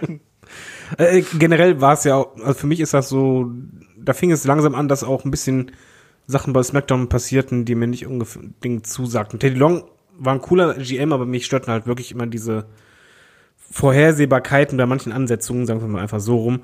Aber äh, schlimmer fand ich, sorry, wenn ich springe, äh, die Fehde, die dann ähm, 2005 gab und so um das Sorgerecht von Dominik. das war echt dann so ein Punkt, wo ich dann Fremdschämen vorm Fernseher hatte. Ja, kann ich verstehen. Und auch 2.4 hat sich das schon ein bisschen, du hast gerade gesagt, da sind ein paar Sachen passiert, die da nicht so 100% funktioniert haben. Und das war bei mir tatsächlich genauso. Ich fand 2004 war für das SmackDown-Roster ein schwieriges Jahr. Du hast gemerkt, dass da irgendwie nicht so die, die Startiefe mit dabei ist. Also da hast du ja dann plötzlich auch so, so Teams wie beispielsweise die, die Dudleys, die dann plötzlich nochmal wirklich im Fokus gewesen sind. Du hattest dann aber auch Leute wie einen Booker T, den ich damals nicht so besonders mochte, und Rob Van Dam, der damals schon so ein bisschen durch gewesen ist. Du hattest einen, einen Big Show noch dazwischen gehabt, der auch schon nicht auf der, absolut auf der Höhe gewesen ist. Da war ein Umbruch und zugleich hast, man gemerkt, dass WWE zu der Zeit stärker auf äh, Raw Wert gelegt hat als auf SmackDown. Und ja, 2.5, Shaggy, äh, da ist auch einiges Merkwürdiges äh, passiert. Für 2004 war übrigens auch die Zeit, wo ich, glaube ich, nochmal bei einer SmackDown House Show hier in Deutschland gewesen bin und extrem enttäuscht worden bin. Da gab es dann auch das Match zwischen, äh, ich weiß nicht, ob es 2004 oder 2005 gewesen ist, aber mit, mit, Ray, mit, mit Eddie Guerrero gegen JBL im Main Event. Das ist die berüchtigte Sache, da war ich dabei, wo Eddie Guerrero gegen das Publikum geturnt ist und ein JBL den Stechschritt und Hitlergruß im Ring gemacht hat. Ja, aber, zwei, ja, ja, aber, zwei, aber 2005 gab es auch coole Fäden, die man auch bei SmackDown sehen konnte. Die Fehde Kurt Engel gegen Shawn Michaels, die ja auch viel bei SmackDown aufgebaut wurde, die fand ich fantastisch. Ich hatte damals die Möglichkeit, in dem Jahr habe ich die beiden bei einer SmackDown House Show in, in Deutschland auch gegeneinander gesehen. Eines der besten ähm, ja, House Show Matches, die ich je gesehen habe. Also Kurt Engel gegen Shawn Michaels war Wahnsinn. Und die Feder auch, da hat man auch Martin Chinley noch mal, noch mal hergeholt und auch eine ähm, Sherry war auch noch mal zu sehen, irgendwie so alte, alte Weggefährten von Shawn Michaels, die Kurt Engel quasi kurzzeitig zurückgebracht hatte. Das war schon eine coole Geschichte. Auch die kurze Wiedervereinigung der Rockers für einen Abend und sowas. Das war schon ganz cool. Oder auch ein, eine Fehde von, von, von Randy Orton damals gegen den Undertaker, die ich gar nicht so schlimm fand. Das war, da hat sich, das war die beste Zeit ist von Randy Orton, die Zeit als, als Legend Killer. Und da hat er ja auch alte, auch alte Gegner vom Undertaker ausgegraben. Unter anderem ein Kamala. Ich weiß nicht, ob ihr euch daran noch erinnert. Der hatte tatsächlich noch bei SmackDown ein Match gegen Kamala. Da dachte man auch, hier, was soll das? Aber es war schon irgendwie, die Geschichte war selber an sich irgendwie cool. Ja, die war schon cool. 2004, 2005 äh, waren ja dann auch zum Beispiel die Jahre von dem JBL und da gehen die Meinungen, glaube ich, auch sehr außen, auseinander, was so die Persönlichkeit JBL und das Gimmick und die Matches angeht. Ich glaube, deswegen haben da viele auch so gemischte Gefühle irgendwie, was das angeht. Also Randy Orton gegen, gegen den Undertaker fand ich damals auch äh, richtig gut. Also dieses Match gegen Kamala kann ich mich gesagt nicht mehr dran erinnern. Ist mir erst wieder ins Auge gesprungen, als ich hier für den Podcast äh, recherchiert habe. Aber warum nicht? Aber wie gesagt, es waren 2.5 gab es auch gute Sachen, aber äh, es war, es lief nicht 100% rund bei SmackDown und es war ja dann auch wirklich nochmal mit einem tragischen Jahresabschluss quasi, wo dann ein Eddie Guerrero ja verstorben ist, wo es ja dann auch eine Eddie Guerrero Tribute Show ähm, es gegeben hat und dann auch dieses wirklich monumentale Bild, wo dann ja der, äh, der Championship Belt auf der Motorhaube des Lowriders von Eddie Guerrero äh, gelegt worden ist. Main Event damals war Chris Benoit gegen Triple H und Chris Benoit konnte damals einen Triple H besiegen. Also äh, mal eine kurze Frage. Ja. Gibt's diese Show noch komplett im Network oder haben sie es rausgenommen, dem Main Event mit Chris Benoit gegen Triple H? Die gibt es noch so. Weil, weil die Story, beziehungsweise die Show war ja so aufgebaut, dass eigentlich alle, die mit Eddie zu tun hatten, haben halt gewonnen. Und Ja. äh, haben da halt auch den Fokus gehabt. Es gab ja viele Erinnerungen und, und Videoeinspieler und so, aber es war halt Main Event Chris Benoit gegen Triple H und WWE hat ja eigentlich alles mit Benoit rausgeschnitten, oder nicht? Ja, ist mittlerweile, nee, man hat, also man hat ihn nur nicht mehr, die Persona nicht, nur nicht mehr erwähnt. Man hat eine Zeit vieles rausgeschnitten, aber das ist jetzt alles so auch wieder da. Ähm, tragisch, dass man das quasi an dem Hauptkampf für Eddie, für Eddie dann ein Benoit war, genauso wie im Hauptkampf für Owen Hart ja damals bei WCW gegen Bret Hart ja auch ein Benoit, äh, ja, zugegen war. Das ist, das ist vielleicht das Tragische an der ganzen Sache. Aber man hat es, man hat es wieder drin, auf jeden Fall. Man kann es sehen und, ähm, ja, aber man wird trotzdem wird ein, ein Benoit nie weit, nie wieder er, richtig erwähnt werden in den WWE-Shows. Aber die äh, Vergangenheit hat man jetzt nicht begraben. Ja. Genau. Äh, 2-5, unter anderem auch nochmal Rey Mysterio und Batista, die dann da irgendwie äh, Champions geworden sind, also Tag Team Champions, auch dann so in der in Anlehnung an die äh, ja, an die Eddie Guerrero-Geschichte irgendwie da natürlich so ein bisschen. Ne? Wir haben aber auch 2.5 halt eben äh, sehr viele, sehr viele kuriose Charaktere gesehen, die debütiert sind. Also nicht nur einen, nicht nur ein Kennedy und Bobby Lashley, auch einen, auch einen Boogeyman ist damals zum Beispiel zum ersten Mal aufgetreten. Also man hat da auch schon so ein bisschen was probiert, sage ich einfach mal. Ne? Und jetzt können wir dann so ein bisschen weiterspringen. Ähm, 2.6, da hat man dann auch schon gemerkt, ja, Ne, da war dann auch schon so hier und da so ein bisschen Sand im Getriebe. Also für mich persönlich war das auch schon eine Zeit, ich nenne es ja immer mein, mein privates schwarzes Loch, so ein bisschen, meine Wrestling-schwarzes Loch. Ich kann mich da an nicht mehr so viel erinnern. Was auch nicht an der Liebling Booker T? Ja, Ich habe Booker T ja immer gehasst. Weil der drehte dann richtig auf, also da musst du den ja noch mehr Gas haben. Ja, aber die, ja genau, und die Ja. King Booker Zeit war doch wohl gut. Also da kann man, der, also das war die beste Booker T Zeit bei der WWE neben seiner Zeit an, an der Seite von Goldust. Fand ich die, die King Booker Zeit schon richtig gut mit dem Kabinett irgendwie so mit, mit, ähm, Fit Finlay oder Dave Finlay und, und William Weagle an, an seiner Seite als seinen Adjutanten. Das war schon irgendwie cool. Ich fand, das war eine tolle Gruppierung und da hat ein Booker T auch äh, am Mikrofon im Gegensatz zu äh, allem, was danach kam, auch gut abgeliefert. Und du meinst auch im Gegensatz zu seiner Frau, die mir angekündigt hat, dass deine Ohren geblutet haben. Ja, so redet sie halt, das will man da machen. Das stimmt, das war, äh, das war schon nervig genug. Geht in die Richtung einer Vicky Guerrero mit Excuse Me, so, so in etwa ist die, die Stimmlage auch von Queen Charmel gewesen. Das stimmt, da hast du vollkommen Ja, oder der, der, der Cesaro-Theme, nur halt, dass die ganze Zeit da geschrien wird. recht. das stimmt. Da, da wollte ich übrigens auch gerade noch eingreifen, weil ähm, du hast gerade hier so Cesaro auch so ein bisschen, ja, ne, war ein schönes Debüt. Der ist ja damals noch von Oksana angekündigt worden. Also von wegen, daheim haben einem auch die Ohren geblutet, wenn man sich das mal genauer anschaut. Also nichts, jetzt, jetzt, wird's aber zu weit. Nichts gegen Oksana. Oh, jetzt geh um Shaggy wieder. Eine der hübschesten Frauen, die jemals bei der WWE unter Vertrag standen. Er hat von seiner, äh, von ihrer Stimme gesprochen, Entschuldigung. Ich kann, kann, mich, kann mich nicht an ihre Stimme erinnern, denn ich habe immer nur Glöckchen gehört, wenn ich sie gesehen habe. Nur, nur so ein Rauschen. Ja. Wie bei, wie bei den Peanuts, weißt du, wah, wah, wah, wah, wah, die ganze Zeit. genau so, genau so war das. Äh, das war aber im Übrigen, äh, kam dann jetzt nicht langsam auch die Zeit, wo eigentlich die vier Großen den Brand getragen haben? Also ich meine, Edge, äh, Undertaker, Batista und ja, auch Mark Henry war da ziemlich dominant im Ja, Smackdown-Roster. ja. Ja, ja, das war, das war jetzt hier auch schon die Zeit. Da haben wir dann auch eben Leute, auch eine Great Khali ist dann äh, äh, zu dem, zu der Zeit dann äh, langsam dazugestoßen. Das war dann auch 2.6, wo er da eben dazugekommen ist. Auch ein Bobby Lashley äh, hat dann da der Brand so ein bisschen seinen Stempel aufgedrückt. Auch ein Kennedy natürlich. Das waren alles Leute, die dann eben dazu gegen gewesen sind. Ich muss sagen, ich, das, das war für mich so eine schwierige Zeit. Also da war ich nicht so der, der, der Riesenfan von ganz persönlich gesprochen, äh, war, war nichts für mich. Ich habe dann erst wieder gemerkt, so 2008, 2009, ähm, als es dann, als es dann losging. Ich, ich mochte auch diese Geschichte mit Vicky Guerrero als, als äh, General Manager. Das kam mir dann eher so, das kam dann so Mitte zwei, ich weiß gar nicht, 2007 oder 2008, das muss eigentlich 2007 war gewesen sein. genau. 2007 war auch die Geschichte mit dem Great Kali, da wurde da tatsächlich äh, World Champion, wie wir schon erwähnt haben, als er eine 20-Mann Battle Royale gewonnen hat. Das war ein bisschen surreal. Und ich weiß nicht, ob wir es schon heute gesagt haben, 2007 war auch das Debüt von Houston Domino zum Beispiel. Das war zum Beispiel auch 2007. Also 2007 ist, hat äh, wenig Highlights, aber sie hat Highlights. Shaggy, du weißt, du wirst Deuce und Domino nicht als Helden aus der zweiten Reihe durchgedrückt Das, bekommen. liegt ja nicht an Nee, uns, das das, das liegt ja an den Hörern, ob sie das hören wollen. Weil Houston Domino 2007, die haben ja waren ja immerhin auch Tag Team Champion. Ja, lass doch mal einen drei Stunden Special-Podcast machen. Warum nicht? Ja. Die wir schon eine Stunde mit Savio Vega geschafft haben, warum auch nicht. ähm, wir hatten natürlich auch noch, wie gesagt, ein Teddy Long hat ja da auch wirklich teilweise Soap-Storylines gespielt. Ne? Er wollte ja Alicia Fox heiraten, hat einen Herzinfarkt bekommen und dadurch ist ja dann quasi eine Vicky Guerrero hier erstmal an den Job des General Managers äh, gekommen. Es gab oh, die, schlimme Zeit.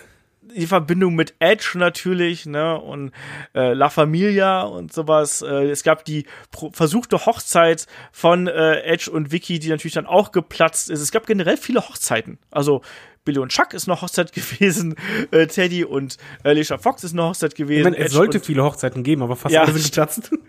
Ist halt Wrestling irgendwo, ne? Ja, da funktioniert selten eine Hochzeit im Ring. Ähm, das passiert eher selten, aber diese Hochzeit, wie, du angesprochen hast, von Teddy Long und, und, und Alicia Fox, die haben alle so schlecht gespielt. Das war so schlechtes Laienspieltheater. Und dann Teddy Long hat seinen Herzinfarkt auch ganz schlecht gespielt. Aber irgendwie was, man hat es irgendwie abgenommen. Und so wurde auch der Charakter Vicky Guerrero auch richtig gut äh, platziert dann als neue Channel Managerin äh, von von SmackDown. Das war ja schon die Excuse me, das war ja schon irgendwie fantastisch sie zu hassen. Also selten, es war zeitweise die meistgehasste Person im WWE Ring. Es war auch irgendwann ja. sehr penetrant nervig. Also nicht das nicht nur das Excuse me, sondern halt äh, wie sie ihren GM äh, Job ausgefüllt hat, das hat sich ja über Monate gezogen. Dass sie ja, da Macht stimmt. missbraucht hat, ist ja schön als Ziel, aber das war halt sehr wiederholend, aber das war so die Zeit, wo ich echt ein Problem hatte mit SmackDown, gebe ich zu. Ja, ja. Äh, es gab aber auch gute Momente. Es gab unter anderem ja auch die, die große Fehde zwischen dem Undertaker und Batista, die ja wiederum unter anderem in einem sehr, sehr guten, überraschend guten Batista-Match bei WrestleMania äh, kulminiert ist und auch danach noch in guten Matches äh, weitergelaufen ist.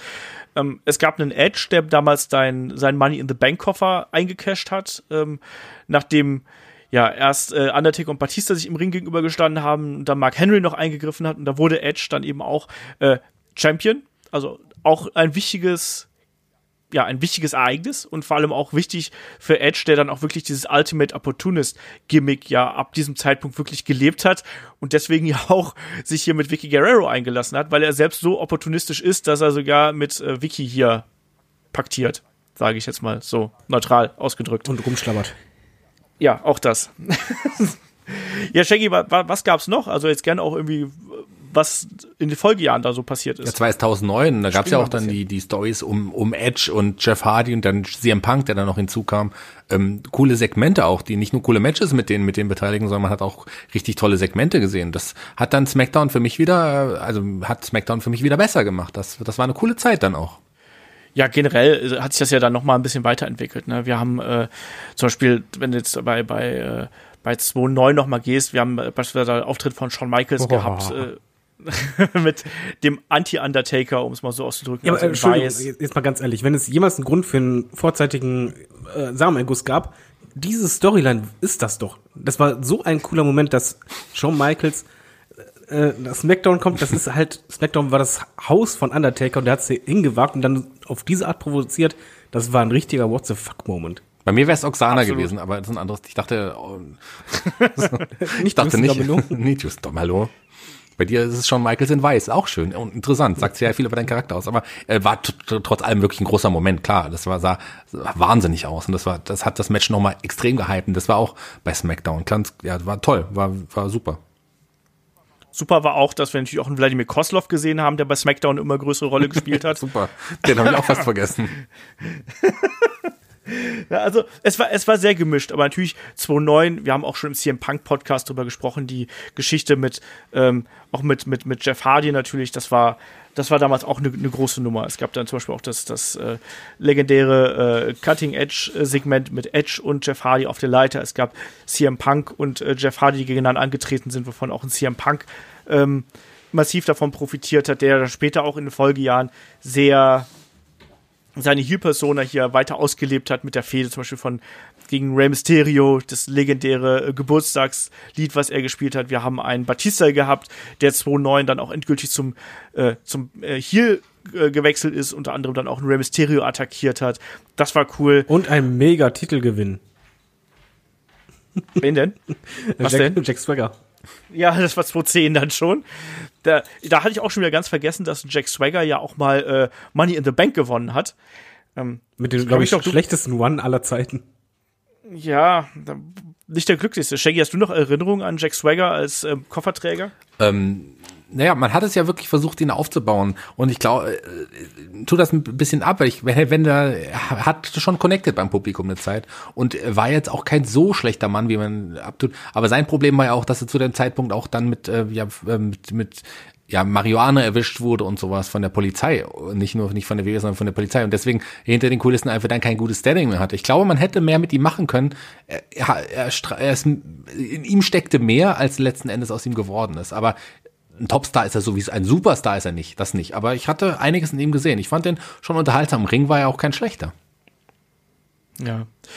Ja, also ich habe nie so da oben gesehen. Ähm, aber für den Übergang, ich, man hat natürlich gehofft, dass dann irgendwie, dass er daran wächst quasi, aber da war der, der Titel, den sich da dann von äh, Chris Jericho geholt hat, war da eindeutig zu groß, genauso auch wie zum Beispiel ein Drew McIntyre, der damals ja dann auch äh, zunehmend in den Mittelpunkt gerückt worden ist, äh, als Auserwählter von Mr. McMahon. Das hat auch nicht äh, so richtig funktioniert. Diese Fehde mit Teddy Long war zwar ganz in Ordnung, sage ich mal, aber dass er dann auf einmal der neue Topstar hätte sein sollen, hat dann auch nicht so ganz gepasst. Wir haben 2010 äh, die Attacke auf den Undertaker gehabt. Der Undertaker, der in einem, äh, ich weiß gar nicht, wie man es auf Deutsch übersetzt, in einem Vegetative State äh, gelassen worden ist, also der quasi in einem Koma gelegen hat. Und Kane sucht den Schuldigen und Surprise, es war er selbst. Ähm, kam dann immer dabei heraus, dass ja Kane dann später äh, bei Money in the Bank äh, Rey Mysterio hier den Titel wieder abgenommen hat. Auf einmal hat man dann wieder die Fehde der Brüder, die auch in den Vorjahren ja quasi schon nochmal zusammengeteamt haben, also Kane und der Undertaker. Da ging es dann eben weiter, einfach um das hier zu tragen. Genauso auch wie ein Mark Henry natürlich mit der Hall of Pain, dürfen wir auch nicht vergessen. Auch eine, wie ich finde, für Mark Henry eigentlich die einzig richtig gute Zeit, die wir da gesehen haben. Das war richtig gut. Ja, Also da, da, da gibt's auch nichts zu meckern. Du hast, da hat Mark Henry das gemacht, was Mark Henry konnte, nur Ja. halt verdammt gut. Und äh, nee, er kam da halt einfach als die pure Zerstörungsmaschine rüber und er hatte auch sehr gute Promos. So ist es. Das war damals die beste Zeit eines Mark Henry. Das hat sehr gut funktioniert. Und damit kommen wir dann auch eigentlich schon so ein bisschen zu dem ersten Einschnitt, wenn es äh, für die SmackDown-Brand, äh, wenn es um die SmackDown-Brand geht, weil August 2011 endet dann der Brand-Split und ab da, wenn man sich da so die Shows anschaut, und deswegen können wir da auch so ein bisschen sp- springen, da sind dann die Shows sehr viel eintöniger geworden. Es war viel mehr so ein Raw-Recap. Es gab nicht mehr die ganz großen äh, Augenblicke, die man dann irgendwie gesehen hat, sondern natürlich sind dann die Fäden ineinander gelaufen. Deswegen fehlten da einfach diese großen Peaks, die es vielleicht noch davor gegeben hatte. 2011, ich springe jetzt einfach mal hier so ein bisschen. 2011 hatten wir unter anderem, ja, ähm, ein Alberto Del Rio, ähm, also erstmal natürlich ein Edge, der seine Karriere beendet hat, ne, einer der bedeutendsten Smackdown-Wrestler äh, überhaupt, und ein Alberto Del Rio, der einen neuen Number One Contender Gegner brauchte, um die, äh, um die Championship damals bei Extreme Rules, wo dann eben ein Christian da reingekommen ist. Wir hatten die Gründung von The Core, das war tatsächlich bei SmackDown. Also, um den Stellenwert von SmackDown hier mal darzustellen. super. Wobei ich sagen Sag- muss, dass Christian Main Event für mich super funktioniert hatte, vor allen Dingen als dann später Wendy Orton dazu kam. das Absolut. stimmt. Für Das mich stimmt. ist Christian ja einer meiner drei All-Time-Favorites, wirklich Lieblingswrestler aller Zeiten. Also ich bin ein riesen Christian-Fan gewesen, gerade die Captain Charisma-Zeit. Da hätte man schon auf ihn bauen können. Jetzt hat man es nochmal versucht, aber da kamen dann auch Verletzungsprobleme hinzu. Ich glaube, dass er bis möglicherweise im Event festgesetzte, wenn nicht die ganzen Verletzungssorgen, die man generell hatte, dann auch noch bei ihm waren. Ähm, toller Mann, vielleicht ein Tick zu klein für die Zeit damals noch gewesen, aber das wäre jemand, der heute auch eine Liga tragen könnte. Was man noch sagen muss, zu der Zeit gab es den besten RKO der Geschichte. Und zwar äh, hat dann Wendy Orton im Ring getanzt, bevor er den RKO angesetzt hat. Also ihr braucht einfach nur bei, bei YouTube suchen nach äh, Dancing RKO oder so, dann findet ihr das und das ist einfach fantastisch, wie er erstmal ein bisschen tanzt, dann macht er einen RKO und dann macht- macht er einen Sprung in die Luft mit, äh, mit einem Spagat und rastet einfach nur komplett aus. Ja, das ist fantastisch. Äh, ich fand das auch super. Ja, das war super witzig. Ja, nee, das klang jetzt gerade so sarkastisch. Nein, das war super witzig. Es ist ja auch jetzt nicht ernst gemeint. Es war einfach, sieht halt einfach sehr ulkig aus. Ähm, ja, was haben wir 2011 noch gehabt? Ne? Wir haben Christian, der äh, jetzt quasi den für eine Zeit lang den Spot von von Edge so ein bisschen übernommen hat, da im Main Event gerückt ist. Wir haben Triple H, der als COO zunehmend irgendwie auch in so einer offiziellen Rolle gewesen ist und so richtig viel passiert ist zur damaligen Zeit bei SmackDown irgendwie nicht. Es gab natürlich weiterhin äh, die, die Storylines, die eben fortgesetzt worden sind, aber ähm, es hat sich natürlich dann durch den fehlenden Brandsplit hat sich natürlich dann immer mehr äh, mit dem mit den Raw-Geschichten vermischt. Shaggy, wie war es 2012? Was ist da 2012 passiert? Um mal hier so ein bisschen zu springen, weil ansonsten äh, sitzen wir hier sechs Ja, Jahre. auch da ist es halt so ein bisschen zwischen Raw und SmackDown immer weitergegangen. Man hatte so ein paar Peaks gesetzt, gerade in der Storyline um CM Punk, AJ Lee und Daniel Bryan, die, äh, aber das hat man auch bei Raw gesehen quasi. Da hat man aber ein paar Sachen auch bei, bei SmackDown weitergeführt. Ganz interessant ist, dass es ja eigentlich immer noch GMs gab für Raw und SmackDown und es dann ja bei, war es WrestleMania, dann dieses Match darum, wer als äh, GM für beide Brands sollte es dann ein Match darum geben. Das hat man das als weiteren Beweis dafür, warum, da, dass man eigentlich keine zwei GMs mehr für, für die beiden Shows brauchte, weil ja eh das gleiche Personal in beiden Shows aktiv war. Dann wurde dann Joe, Joe Laurinaitis halt zum, ähm, John Laurinaitis natürlich zum, zum GM für beide Brands damals.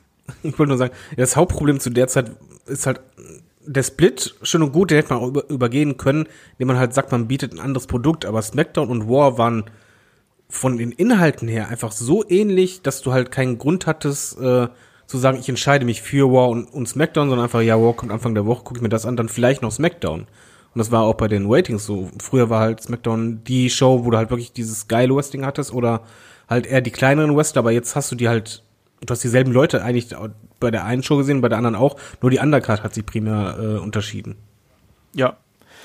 So war es eben auch und deswegen, da sind nicht die ganz großen Geschichten passiert einfach. Ähm, 2013 hat man es dann wieder ein bisschen mehr versucht, so ein bisschen den, den Fokus da drauf zu legen. Wir haben natürlich diese Face of the Company Storyline mit, mit Randy Orton gehabt und Daniel Bryan und auch mit John Cena. Wir haben einen Damien Sandow damals als Mr. Money in the Bank gehabt.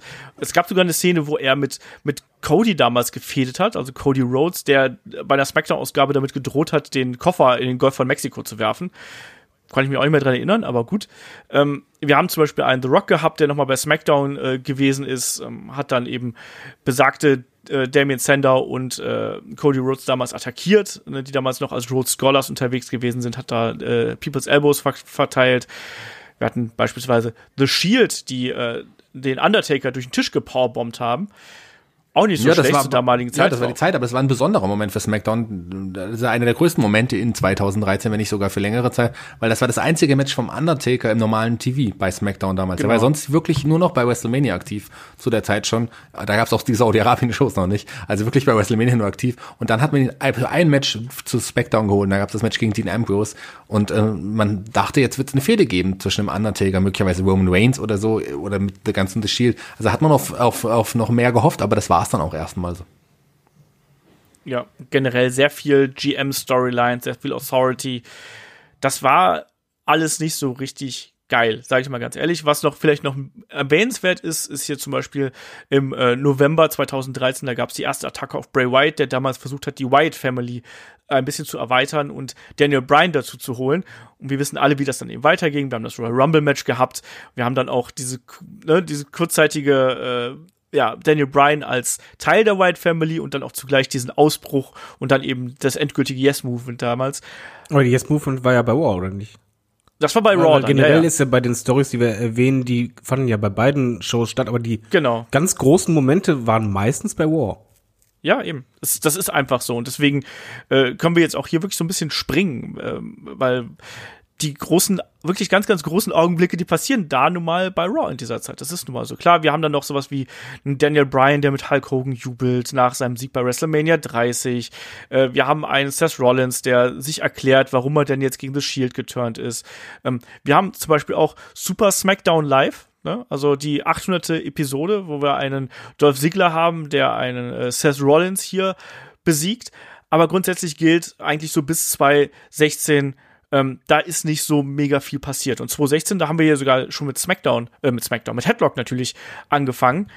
Ähm, da haben wir auch immer gemotzt, David. Ich meine, du warst bist quasi seit Anfang an dabei. Ich weiß auch, dass wir immer drüber geschimpft haben, wie SmackDown äh, über lange Zeit dargestellt worden ist, oder? Ja, es fühlte sich halt immer so stiefmütterlich behandelt. Also wenn man Ja. so quasi das nur als Übergang nimmt, um halt zur nächsten War-Sendung zu kommen.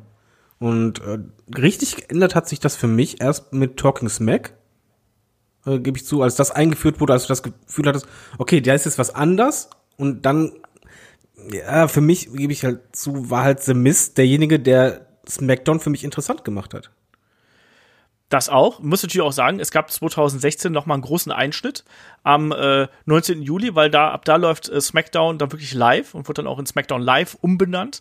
Ähm, das war was Neues und ist ja auch wichtig einfach für den Charakter des äh, äh der gesamten Show. Und da gab es ja dann auch den zweiten äh, Draft damals. Ich weiß nicht, David, äh, du erinnerst dich wahrscheinlich noch an unser unser Fantasy Draft, den wir damals gemacht haben, der komplett aus dem Ruder gelaufen ist.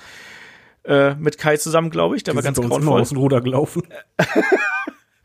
Ne? Und äh, Talking Smack ist auch ein, äh, ein wichtiges Segment gewesen natürlich. Ne? Das gab es ein bisschen was über ein Jahr. Nee, stimmt gar nicht, ein bisschen weniger als ein Jahr. Ähm, war natürlich eine Möglichkeit, dass die Wrestler ein bisschen freier reden konnten, sich da präsentieren konnten. Einige haben das gut gemacht. Ja, das tat den Shaggy- auch richtig gut. Jetzt mal ernsthaft, das war einfach Auf jeden Fall. an, anschließend ein Moment, wo du etwas hattest, was ja War auch nicht hatte. Es war, es wirkte bei Talking Smack oft sehr realistisch. Auf jeden Fall.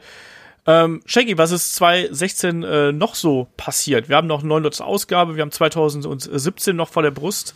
Springen wir ein bisschen. 2016, ähm, ihr habt es eben auch schon mal erwähnt, das muss man aber, glaube ich, nochmal genauer sagen. Das war ja auch, dass es jetzt auf USA Network auch lief, also da, wo auch Raw lief und, und man wollte es dann unbedingt auch, ja, dienstags dann äh, live ausstrahlen. Das war, war auf jeden Fall ähm, auch ein großer Moment, dass SmackDown ja erstmalig wirklich dann jede Woche auch live kam. Das war ja erst 2016 so, sonst meistens waren es auch am Freitags, also das ist am Dienstag quasi. Das hat ja den ganzen, das hat ja den ganzen Terminplan der WWE absolut beeinflusst. SmackDown freitags live. Man hatte ähm, ganz andere, man musste sich ganz anders aufstellen. Jetzt hatte man quasi zwei Tage am Stück Aufzeichnungen und äh, das war für die WWE äh, ganz anders. Ich meine, jetzt wird sich's wieder, jetzt wird zukünftig wieder am Freitagabend sein. Das wird wieder alles, die kompletten Touren wieder ganz anders aufstellen lassen müssen. Das geht gar nicht anders. Und das war ein, ein wichtiger Moment auf jeden Fall auch, dass es jetzt wirklich dienstags ausgestrahlt wurde. Und ähm, ja, die im 2016 war auch noch die 900. Auf Ausgabe äh, von SmackDown. Die darf man auch nicht vergessen. Das war kurz vor der Survivor Series.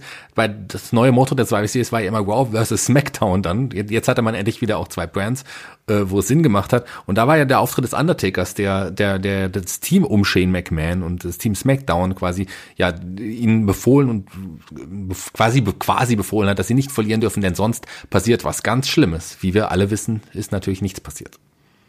Das war das Schlimmste daran. Ja, es gab kein, kein Payoff, überhaupt nicht. Aber naja, so ist es halt auch.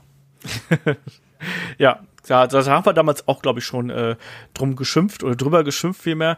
Ähm, wenn wir dann so nach 2017 gehen, da hat man dann wieder gemerkt, da passiert dann wieder ein bisschen mehr. Auch so zumindest interessante Dinge. Wir hatten beispielsweise Rusev Day, was entstanden ist, was auch nicht durchgeführt worden ist.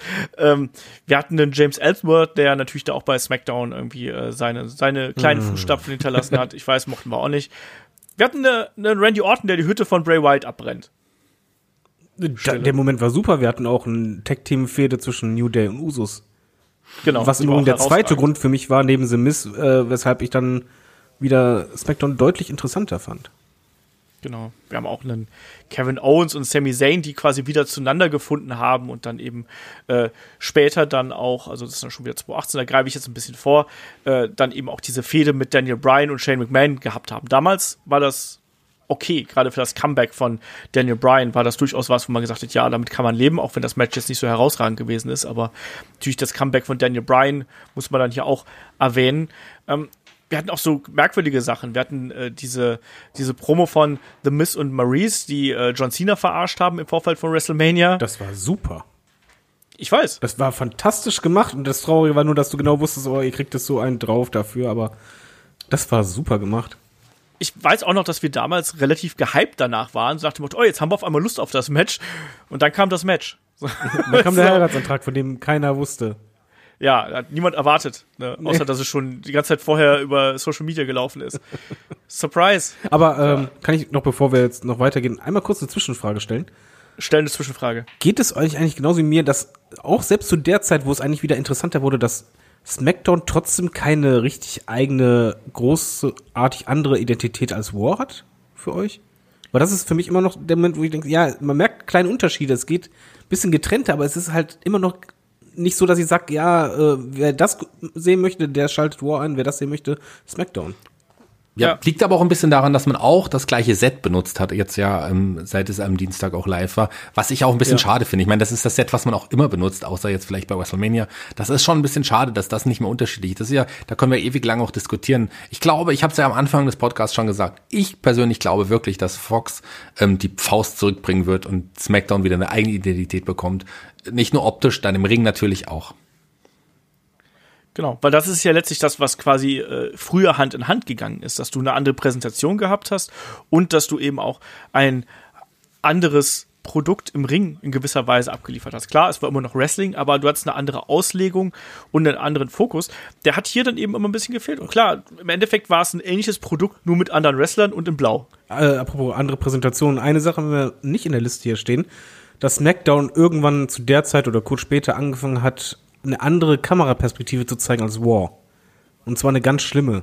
Die sind deutlich näher am Geschehen gewesen und haben viel mehr ähm, Kamerawinkel von der Ecke aus gehabt und Co. Also die haben ja das ganz klar getrennt. Also War hatte einfach eine andere Kameraperspektive, primär als SmackDown. Und die von SmackDown war so schrecklich, dass wir uns, glaube ich, drei Podcasts in Folge jedes Mal drüber aufgeregt haben. Das kann sein. Ich glaube, du vor allem. Äh, nee, auch Kai, weil das war einfach schrecklich. Du konntest teilweise halt, hast du vielleicht ein, ein Viertel vom Ring gesehen, wenn überhaupt. Und es war einfach zu wenig Platz. Es war viel zu nah dran. Das haben die irgendwann wieder geändert, aber das war schrecklich. Ja, äh, kann mich ehrlich gesagt nicht mehr richtig dran erinnern, aber wenn du das sagst, ja. Vertrau mir. Ja, das ist wirklich so Ja, ich gewesen. Ich, vertrau fand es aber ein bisschen, ich fand schon gut, dass man was ausprobiert hat, aber das hat nicht immer funktioniert. Da, da stimme ich euch dann so ein bisschen zu. Aber eine wichtige Sache noch, bevor wir, glaube ich, jetzt, äh, ja, bevor es 20 Jahre SmackDown gab, gab es ja noch ein anderes großes Jubiläum, worüber wir jetzt noch nicht gesprochen haben. SmackDown 1000. Könnt ihr euch da, da sind ja auch einige Dinge passiert. Man hat so große Dinge erwartet wie bei War 1000, war dann letzten Endes enttäuscht. Da gab es ja nur wenige Highlights. Ja, wir haben unter anderem ja Evolution haben wir noch mal gesehen, zum Beispiel. Oder äh, Und die gute Bild von- Promo, ne? Das war sehr unterhaltsam. Das war natürlich auch so ein bisschen äh, ja, Teaser in Richtung WrestleMania irgendwo. Das, ich mochte das. Ich weiß, dass, dass, dass ich das damals, dass ich das damals sehr mochte. Auch da, wir hatten übrigens natürlich auch schon, wir hatten dann natürlich auch in 2018 zum Beispiel auch schon den, den Superstar Shake-Up und wir haben unter anderem natürlich auch damals äh, andere Persönlichkeiten gehabt. Wir hatten auch mal eine Page zum Beispiel als, äh, ne, als General Manager. Wir hatten Shane McMahon und Daniel Bryan natürlich auch als, als äh, General, Ma- äh, General Manager und solche Geschichten gehabt. Darf man auch nicht vergessen.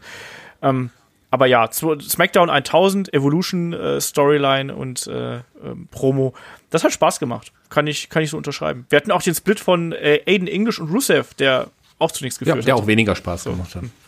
Ja, und ein Eigentor Genau. war.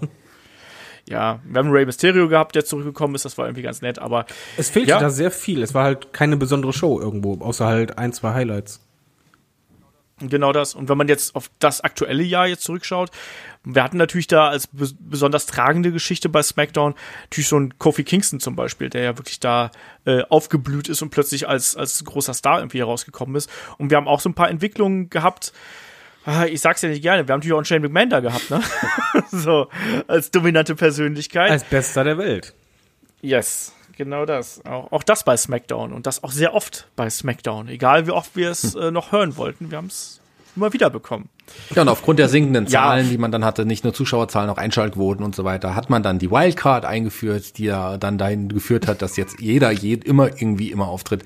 Wir freuen uns jetzt auf jeden Fall auf den Sender-Split schon mal zum einen, weil der wird wirklich zum großen Split und zu großen Veränderungen führen müssen. Die beiden Brands werden ein absolut unterschiedliches Gesicht haben müssen. Es geht gar nicht anders aufgrund des der, ja wirklich auch Konkurrenz der Sender.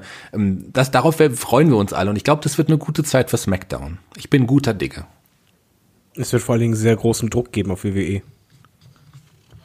Ja, ich meine, es muss jetzt was passieren. Das ist ja ohnehin schon lange klar, dass da, da muss eine Entwicklung her. Und die kommt jetzt hoffentlich. Ähm, Es wurde ja auch angekündigt, dass, dass Fox bereits sehr große Marketingmaßnahmen und Werbemaßnahmen da ankündigen wird. Ich bin gespannt, was äh, das alles bringen wird. Ähm, WWE, haben wir gerade schon angesprochen, wirft sich natürlich auch echt ins Zeug, wenn wir da das äh, Draft Special und hier 20 Jahre SmackDown und solche Sachen da irgendwie äh, sehen das kann schon spannend werden. Ich bin da wirklich sehr neugierig einfach, was da passiert. Der Oktober wird extrem heiß, was Wrestling angeht und man hat einfach das Gefühl, dass sich derzeit viel bewegt und das ist ja eigentlich das, was wir vom Wrestling wollen, oder? Also David, das geht dir auch wahrscheinlich genauso. Ja, ich wünsche mir ganz vieles, aber ob es halt eintritt, hm. Ja. Ja, ich bin halt momentan ein bisschen noch unsicher.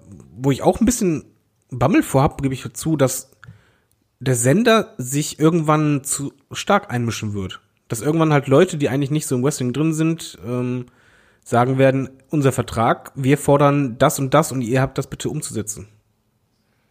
Auch da, ne, mal gucken. Also es gab ja schon bei dem 24-7-Belt hieß es ja schon, das war so einer der Vorschläge, die damals gemacht worden sind. Ähm, gucken wir mal, wie sich, wie das da, äh, sich da entwickelt. Ne? Gerade bei Fox, die ja dann doch die ganz großen Stars haben wollen. Ronda Rousey steht da noch im Raum, Brock Lesnar steht da noch im Raum bin, also ich bin einfach nur neugierig, was da passieren wird. Und ich hoffe einfach, dass da insgesamt bei WWE jetzt quasi so ein bisschen ein Cut erfolgt und dass dann da der nächste Schritt gegangen wird. Und ich glaube, will noch jemand was zu den 20 Jahren SmackDown sagen, bevor ich jetzt den Deckel Eine wichtige Personalie sollte man vielleicht auch noch erwähnen. Das ist jetzt auch ein Eric Bischoff, der ja hinter den Kulissen jetzt bei SmackDown auch. Man weiß nicht ganz genau, ob er jetzt nur das Bindeglied zu Fox ist oder was er da so genau macht. So ganz genau ist es ja nicht raus, glaube ich. Ähm, der ist auf jeden Fall jetzt Teil von SmackDown und auch mitverantwortlich für die Zukunftsgestaltung unseres Lieblingsbrands, oder? Ja, irgendwie so ein bisschen, ne? Aber man weiß es eben nicht so genau, was er da jetzt tatsächlich macht. Das ist richtig. das, das ist so merkwürdig. Ja, und ich kann dir gar nicht genau sagen, was ich bis jetzt davon halten soll, weil man, man hat jetzt irgendwie nicht das Gefühl, dass sich da was verändert. Also da habe ich bei Raw eher das Gefühl, dass sich ein bisschen was äh, tut irgendwie, aber bei SmackDown schwierig. Das wird sich generell viel verändern, auch wenn wir demnächst nur noch zwei Kommentatoren haben. Ja.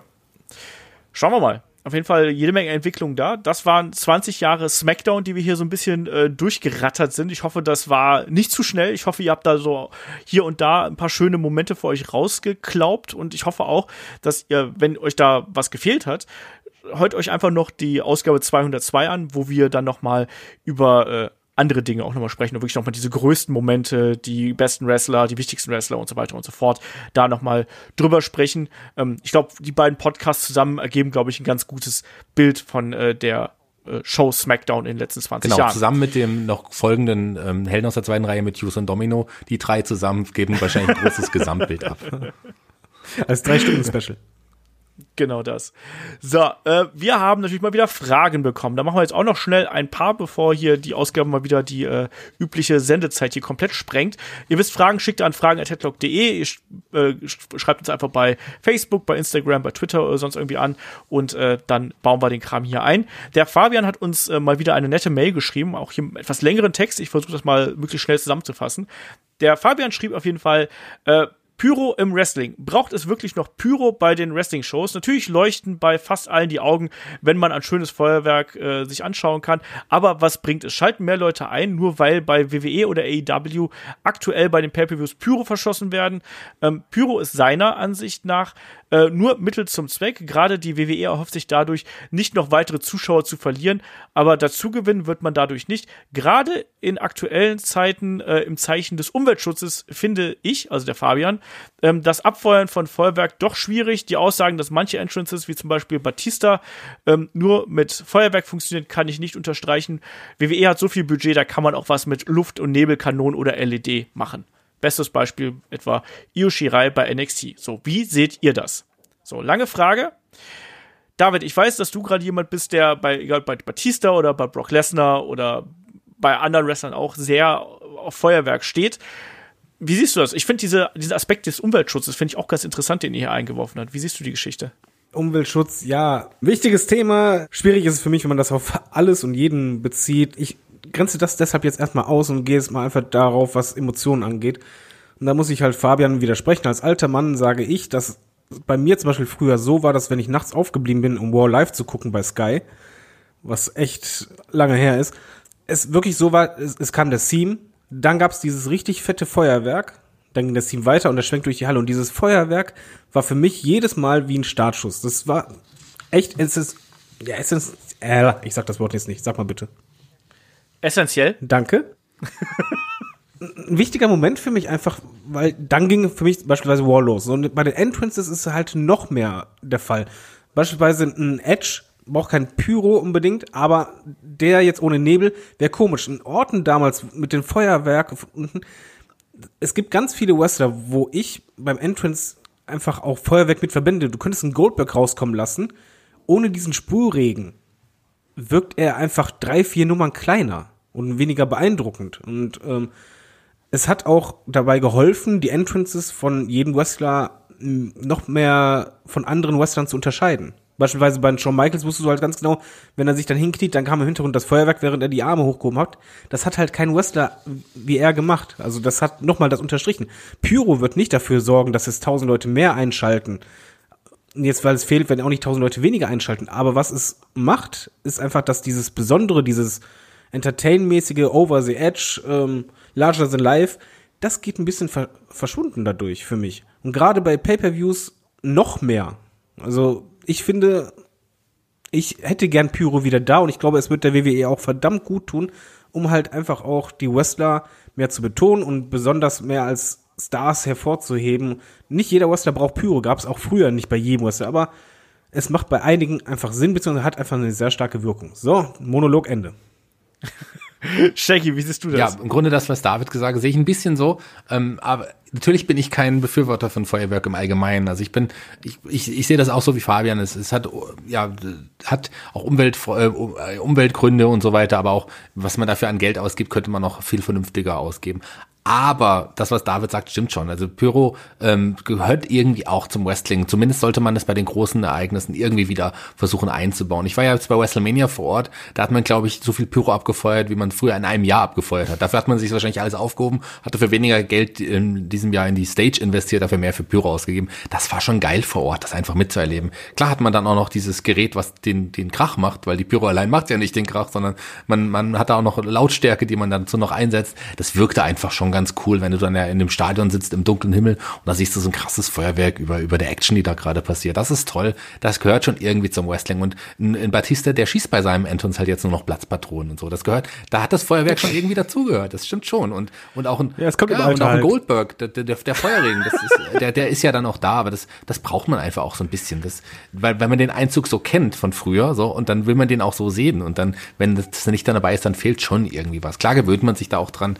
Ähm, ich brauche nicht jede Woche Feuerwerk, brauche ich definitiv nicht. Brauche nicht bei jedem Smackdown Feuerwerk, aber so ab und an wäre das schon ganz nice. ich glaube, gerade das, was David erwähnt hat mit dem Unterstreichen der Charaktere, das ist eben was ganz Wichtiges.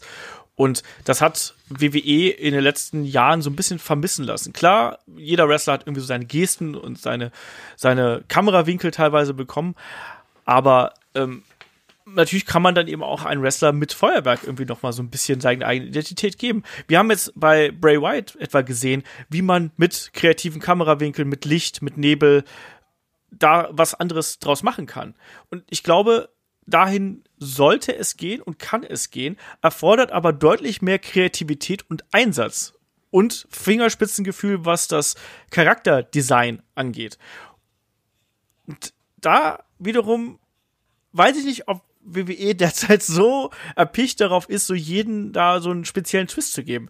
Löblich wäre das, aber ich glaube, man kann halt so einen gesunden Mittelweg vielleicht einfach finden aus den beiden. Bei bestimmten Charakteren vielleicht Feuerwerk, bei anderen vielleicht mehr, mehr Licht oder. Ja, beim äh, Demon Nebel zum Beispiel siehst du ja auch, das Licht, da haut man viel raus und auch beim Genau. Nakamura zum Beispiel, da brauchtest du kein Feuerwerk, aber beispielsweise ein Lesnar, das hat halt einfach dieses Bestialische unterstrichen.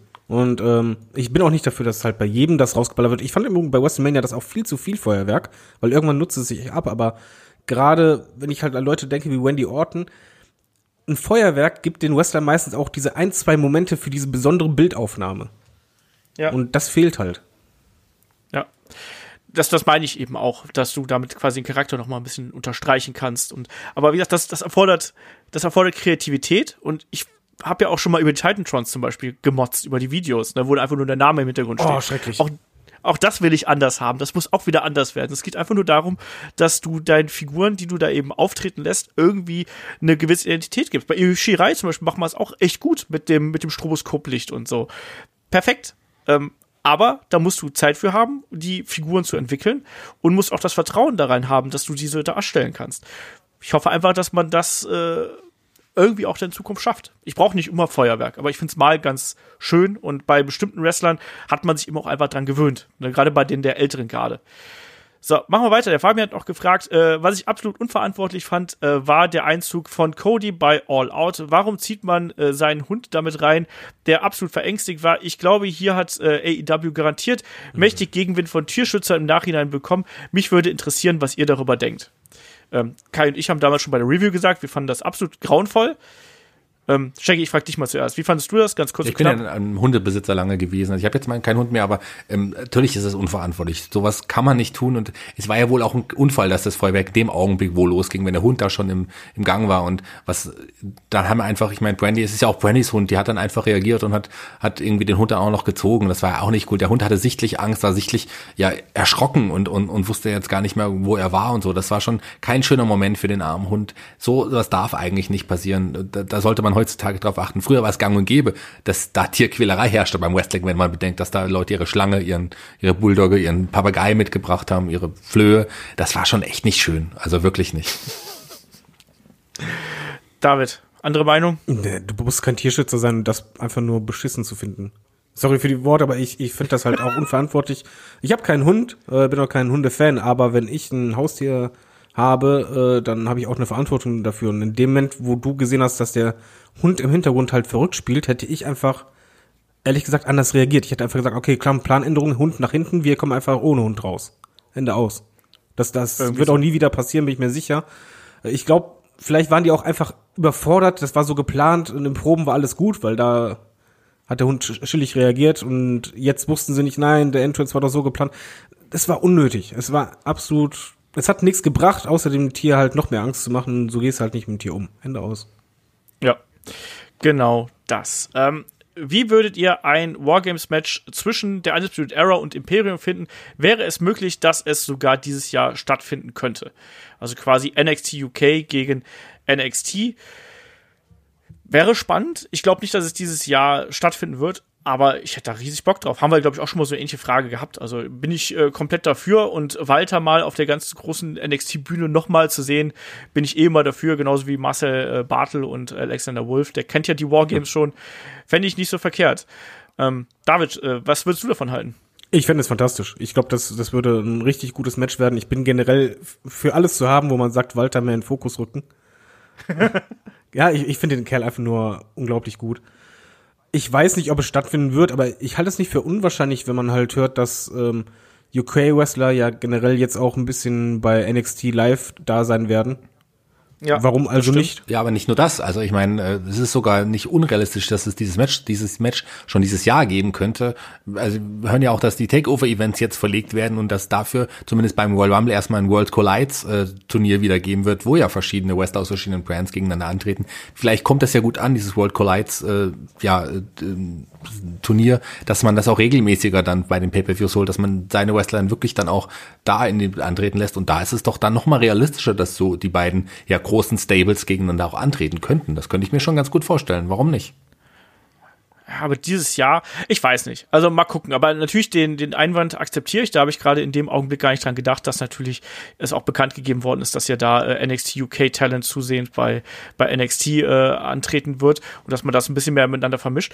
Ich fände top. Also ich bin der Letzte, der sich darüber beschwert, wenn man da so ein, so ein Match auf die Beine stellt und wenn mein erstes, äh, nee, das wird es dieses Jahr nicht geben, äh, dadurch revidiert wird total wurscht. Also ich finde, das wäre ein geiles Match. Das sind äh, acht talentierte Leute und äh, Wargames äh, hat immer Spaß gemacht. Äh, deswegen freue ich mich drauf.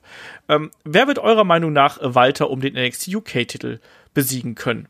Ja, schwierige Frage. Der wirkt ja momentan so Na, dominant. Ganz klar, jeder. Ähm, wenn, äh, wenn die offiziell, jeder, der, wenn die Writer sagen, der soll sein, dann wird es auch der sein. ja, aber wer, wer, wer wird es denn deiner Meinung nach sein, Shaggy? Jetzt entzaubere ich hier nicht unser Wrestling. Vollkommen boykottieren. ähm, ist eine gute Frage. Im Moment sehe ich da jetzt niemanden. Ähm, der ist ja jetzt noch keiner so groß aufgebaut. Vielleicht wird man auch bei NXT UK irgendwann auf die, auf den, äh, der Richter kommen, Ilya gegen Walter zu stellen. Das wird auf, wird auf jeden Fall fantastische ja. Matches geben. Und der ist ja jetzt auch im Grunde so aufgebaut, dass es sein kann. Ein, ein John Devlin, den, den baut man auch aktuell auch ein bisschen auf. Auch eine Möglichkeit. Ähm, aber den will ich nicht unbedingt jetzt Walter besiegen lassen sehen schwierig zu sagen. Also ähm, Ilya könnte ich mir in dem Roster im Moment sehr, sehr gut vorstellen. Ansonsten sehe ich da jetzt noch keinen so richtig. Am Ende wird es doch David Starr. Bei der WWE, bei NXT UK? Ja. Hm. Ja, na klar. Ja, Independent, das ist der größte, der größte Heel-Turn in der Geschichte. Weißt du? Nein, ich mein, mein Tipp ist auch, mein Tipp ist auch, dass es Ilya äh, sein könnte, aber der muss erstmal noch durch eine Feuertaufe gehen. Ich glaube, das wird noch ein bisschen dauern. Ich glaube, dass ein Walter das erstmal noch ein bisschen halten wird. David, hast du irgendwie da eine Prognose, was, äh, was da mit Walter passiert? Mit Ilya wäre super, müsste nur länger aufgebaut werden. Ich weiß es halt nicht, ob man sich rein auf den UK-Roster beziehen sollte, wenn es eh das so gemischt aufgetreten wird. Kann man auch ein Title versus Title Match gegen NXTler vorstellen. Ansonsten werfe ich noch einen anderen Namen mal in den Raum, der jetzt nicht lange Champion sein müsste, aber äh, der vielleicht das Ganze ein bisschen pushen könnte, gerade wenn Walter den Titel zurückgewinnt, das wäre Cesaro. Wäre auf jeden Fall interessant. Und ja. ich, ähm, oder Roman Reigns, der, der im Zweifelsfall, äh, der könnte es immer sein. Aber ja, es gibt ja Gerüchte, dass auch ein European-Titel äh, kommt und es wird halt passen, weil es halt eher europäisch und dann Cesaro. Ich fände es ganz cool, vor allem wäre halt für Cesaro das halt auch ein bisschen mehr Rampenlicht und andere, andererseits könnte es den Titel aufwerten. Klar wäre es geil. Also ich fände es auch gut. Ähm, aber nochmal zu Ilya ganz kurz, der wird ja schon richtig gut aufgebaut. Ich meine, er bekommt Cesaro als Gegner, der hat auch ähm, Cassius Ono jetzt bekommen, also hier die Kings of Wrestling jetzt vor kurzem beide gegen, äh, gegen beide durfte er antreten. Das ist schon, man, man setzt schon auf ihn und, und man baut ihn schon zum großen Star auf. Ich glaube, das ist, das wird sein. Aber er wirkt doch ein bisschen naja. nervös, ne? Ja, aber er, er muss auch erstmal einen Kampf gewinnen. So, also er muss auch mal ein großes Match gewinnen, um dann quasi äh, da auf diesen Weg gehen zu können. Also bis jetzt hat er ja gegen Cassius Ono hat er verloren und gegen den Cesaro hat er auch verloren. Ach, das kommt alles. Wenn er eine andere, ja, äh, wenn er eine andere Musik bekommt am Anfang wieder seine von WXW, dann läuft alles besser. WXW hat er jetzt übrigens die auch von NXT UK, David. Tut mir leid. Oh Gott, warum? Die war so gut. Ja, weil, WX, weil WWE anscheinend nicht genug Geld hat, um die von EA äh, abzukaufen. Ja, müssen halt mehr Pyro machen, damit Shaggy bei WrestleMania Spaß hat. genau so. Ähm, der Jane fragt noch per Facebook, äh, The Ascension waren bei NXT sehr dominant. Glaubt ihr, dass Vince McMahon noch was aus den Ascension macht? Oder bleiben sie für immer das Jobber-Team? Momentan sind die ja gar nicht wirklich anwesend. Ich habe dem Jane schon geschrieben, ich glaube an gar nichts mehr, was die Ascension angeht. Die sind Enhancement-Talent äh, mit dem Entrance und ein bisschen Gimmick, das war's. David, glaubst du, man macht noch was aus Ascension? Nein, vor allen Dingen, es werden ja so viele Teams äh, nachgeschoben. Wo soll denn da noch Platz für die sein? Also das Standing wieder aufzubauen, was zerbrochen wurde, nein. Das ist, die werden halt, glaube ich, noch viele Jahre dabei sein, immer wieder bei House-Shows ihre Rolle spielen. Aber das war's auch schon. Shaggy. Ähm, ich habe bis jetzt, also bis ich jetzt die Frage von dir vorgelesen bekommen habe, gar nicht mal an Ascension gedacht seit Monaten, glaube ich. Das sagt schon einiges aus. nee, ich glaube auch nicht, dass ich glaube, das, das will man da machen. Also da baut man eher Dolph Ziggler nochmal zum World Champion auf, als die beiden. Die sind halt keine Houston Domino. Eben. Und aber Victor ist meines Wissens der letzte Absolvent von der Stampede Wrestling School gewesen. Also von daher ein bisschen was hat er ja schon. Nee, aber nee, das wird, das, das wird nix. Glaube ich auch. Ähm, der Daniel hat uns noch bei Twitter angehauen. Hier traurig, was mit, äh, was WWE mit Kushida anstellt. Erst äh, mal äh, neuer aufgehender Stern in ähm, äh, Amerika irgendwie debütiert, dann nur noch spärlich bis gar nicht bei NXT eingesetzt und nun zu Tour of Five live verfrachtet. Da blutet einem das Wrestlingherz. Hm, ja, aber bei Tour of Five live war es, glaube ich, erstmal nur ein einmaliger ähm, auftritt. Und Tour 5 ja. Live wird ja wohl, wie es jetzt aktuell heißt, auch nicht mehr lange Bestand haben. Man wird eh dann die Wrestler irgendwie genau. verteilen auf die Wrestler oder bei NXT zumindest größtenteils einsetzen. Und ich glaube, Kushida hat man ja, also kann man mit, mit die, bei NXT ist ja auch so aufgebaut, dass, dass dadurch, dass es eine Stunde ist und dass man den Charakteren, die, die zeigt man nicht einfach jede Woche. Und Kushida hat da ein gutes Standing-Moment. Man hat ihn jetzt drei Wochen einfach nicht bei NXT gesehen gefühlt. Oder ich glaube, viel länger war es ja auch nicht. Also auf Kushido setzt man noch immer und ich glaube, das ist echt ein, nicht nur, weil er das coolste Gimmick von allen hat, zurück auf, aus der Zukunft, äh, zurück in die Zukunft. Besser geht's nicht. Ähm, der ist auch ein gut super Wrestler. Äh, klar wird das schwer haben als Japaner im Hauptroster, aber ist ein trotzdem toller Mann und ich glaube, bei NXT wird man weiterhin auf ihn setzen, auch in höheren Card-Regionen.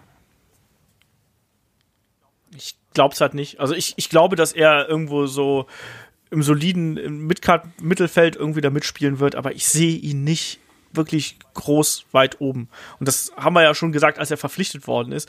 Für mich ist er eben trotz des Gimmicks irgendwie ist er eben für mich jetzt nicht WWE-Material. Da fehlt halt irgendwie so ein bisschen was. Ich weiß David, wie siehst du das? Ähm, mein Problem ist eher, dass, wie formuliere ich das, damit das nicht äh, falsch rüberkommt? Bei WWE gibt es momentan sehr viele äh, asiatische Wrestler. Ich glaube, das wird ihnen auch ein bisschen zu Verhängnis, weil WWE äh, eigentlich dann nicht so viel äh, Fokus drauf setzt, um da was anderes draus zu machen, als halt das Japanische zu, äh, zu promoten oder zu betonen. Also Ja. dieses Alleinstellungsmerkmal, da muss halt wirklich dann was hinterstecken, dass man halt denjenigen pushen will und ich weiß halt nicht, ob die WWE da so gut Unterschiede sieht. Ja. Kabuki Warriors for the Rescue, sage ich dann nur. Einfach Ab so. ins Main Roster mit Kushida und an die Seite von Shinsuke, äh, ähm, Orient Express 2000 nennt man sie dann. Und gibt den Sani Ono als Manager. Was will man mehr? Oder Velvines kommt wieder für einen Promo. Ja. Äh, ich finde ich finde übrigens auch, dass das Orient Express 2000 finde ich ziemlich witzig. Das passt ja auch total zu dem Zurück in die Ja, Zukunft eben. Gimmick, Shaggy. so. Äh, der, also ein anderer Daniel, der fragt noch per Facebook, ähm, was sagt ihr zu den Geschehnissen bei RevPro? Referee Aaron Wild wurde äh, nach einem gebotchten Fin- Finish erst äh, von äh, Charles Samuels und danach von Josh Bowden brutal attackiert. Er litt dabei Nacken- und Rückenverletzungen und wie ja später jetzt rausgekommen ist, hat er jetzt auch erstmal vorübergehend äh, seine Karriere quasi an den Nagel gehängt als Referee. Eure Meinung dazu? So, das war auch ein großes Diskussionsthema bei uns. Ich habe direkt vorgeschlagen, sofortiges Disco äh, Wrestling-Verbot, äh, Berufsverbot für Charles Samuels und Josh Bodum. Geht meiner Meinung nach gar nicht, was da passiert ist. Ähm, David, hast du was ist deine Meinung dazu? Frage ich einfach so. Ich gebe zu, ich habe es nur gelesen, ich habe es nicht äh, gesehen, möchte, möchte es mir auch nicht ansehen. Für mich ist es die gravierende Linie, die man nicht überschreiten darf, weil bei Wrestling geht alles um Vertrauen, ob, egal ob Wrestler untereinander im Ring, die einander ihre Gesundheit anvertrauen, als auch äh, ähm, Referee. No go und für mich ist das eine komplette Disqualifikation für den Beruf. Deshalb würde ich mich freuen, wenn halt alle Ligen sagen, nee, euch engagieren wir nicht. Ja, es gab ja auch schon Konsequenzen. Hat man Josh Borden nicht sogar entlassen jetzt auch mittlerweile? Ähm, also das Ja, geht ja. halt wirklich überhaupt nicht. Josh Samuels hat, glaube ich, man, glaube ich, erstmal suspendiert zumindest. Und es wird wohl auch Geldstrafen noch hageln. Also ein absolutes No-Go. Sowas kann und darf einfach nicht passieren. Und äh, das ist vor Kameras und dass wir das jetzt alle sehen. Ich glaube, das wird eh die Karrieren der beiden ähm, auf langfristig gesehen auf jeden Fall schon zerstört haben. Das kann ich mir nicht anders vorstellen. Schade um Charles Samuels, der jetzt gerade wieder einen Run hatte, der nachdem er wirklich auch hart an sich gearbeitet hat, ähm, körperlich auch so, der hat eine körperlichen Verfassung seines Lebens. Ähm, aber nee, das geht halt einfach nicht. Selber schuld, haben sich beide ins Aus befördert. Ja, genau das, was ihr sagt und ähm, ich will sag's ja, also ich will keinen von den beiden äh, da nochmal im Wrestling-Ring sehen und ich bin auch dafür, dass der äh, Aaron Wild die beiden einfach verklagt auf Körperverletzung und anzeigt und solche Sachen, weil wie da, alles, was David gesagt hat und was Shaggy gesagt hat, also ich war da auch zutiefst erbost, als ich das gesehen habe und äh, enttäuscht. So, wir damit sind wir durch Apropos mit unseren Enttäuschung. 20 Jahren. 100.000 Genau, Dollar wir sind durch. Strafe. So. Ja, genau. Äh, passend dazu, genau. Ähm, 20 Jahre Genau, Headlock. Nee, das gab's doch. Die, Nicht ganz. Ein, hier ein, Kevin Owens hat ja auch einen offiziellen attackiert. Da gab's 100.000 Dollar Strafe. Ja, würde ich Aaron Wild sofort gönnen für so eine Attacke. Also das geht halt überhaupt nicht. Egal wie, wir sind äh, durch mit dem Podcast. Wir haben demnächst übrigens, ich glaube, zweijähriges Patreon und Steady äh, Geburtstagsjubiläum irgendwie. Das haben wir. Und ansonsten hatten wir die 250, insofern nicht ganz 20 Jahre, aber passt schon. Ich glaube, an der Stelle sagen wir nochmal Dankeschön an die äh, Kollegen von 2K und WWE 2K20 natürlich mit äh, ihrem am 22. Oktober äh, 2019 erscheinenden Videospiel an der Stelle ne, mit äh, Roman Reigns, Becky Lynch auf dem Cover, mit allem drum und dran, mit dem Story-Modus um die Women's Evolution, mit äh, den Editoren, die es dazu gibt, mit äh, den ganzen Matcharten und so weiter und so fort. Also das ist auf jeden Fall was, äh, was äh, dann die Videospieler unter euch sicherlich dann ansprechen wird. Ähm, die puren Wrestling-Fans, die können sich dann hier nächste Woche quasi auf unsere Review von WWE Clash of Champions freuen, die dann der David, äh, der, der David und ich, jetzt hast du ja der David schon eine Schrecke bekommen hier am anderen Ende der Leitung. Aber eigentlich war es, äh, ja, genau. Eigentlich ist es der Kai, mit dem ich das zusammen mache.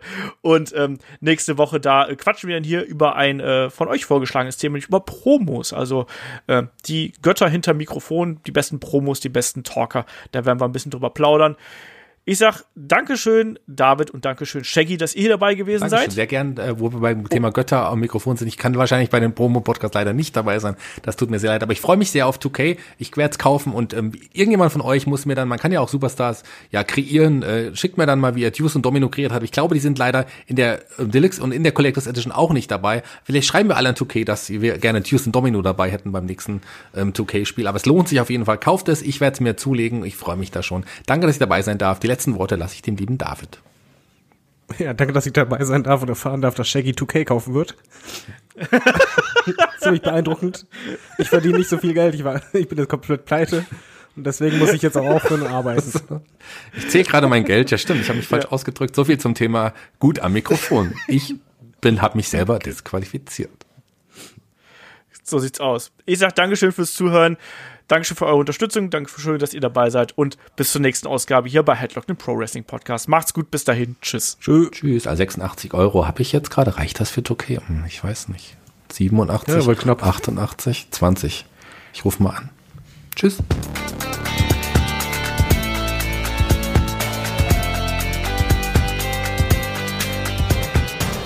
Headlock, der Pro Wrestling Podcast.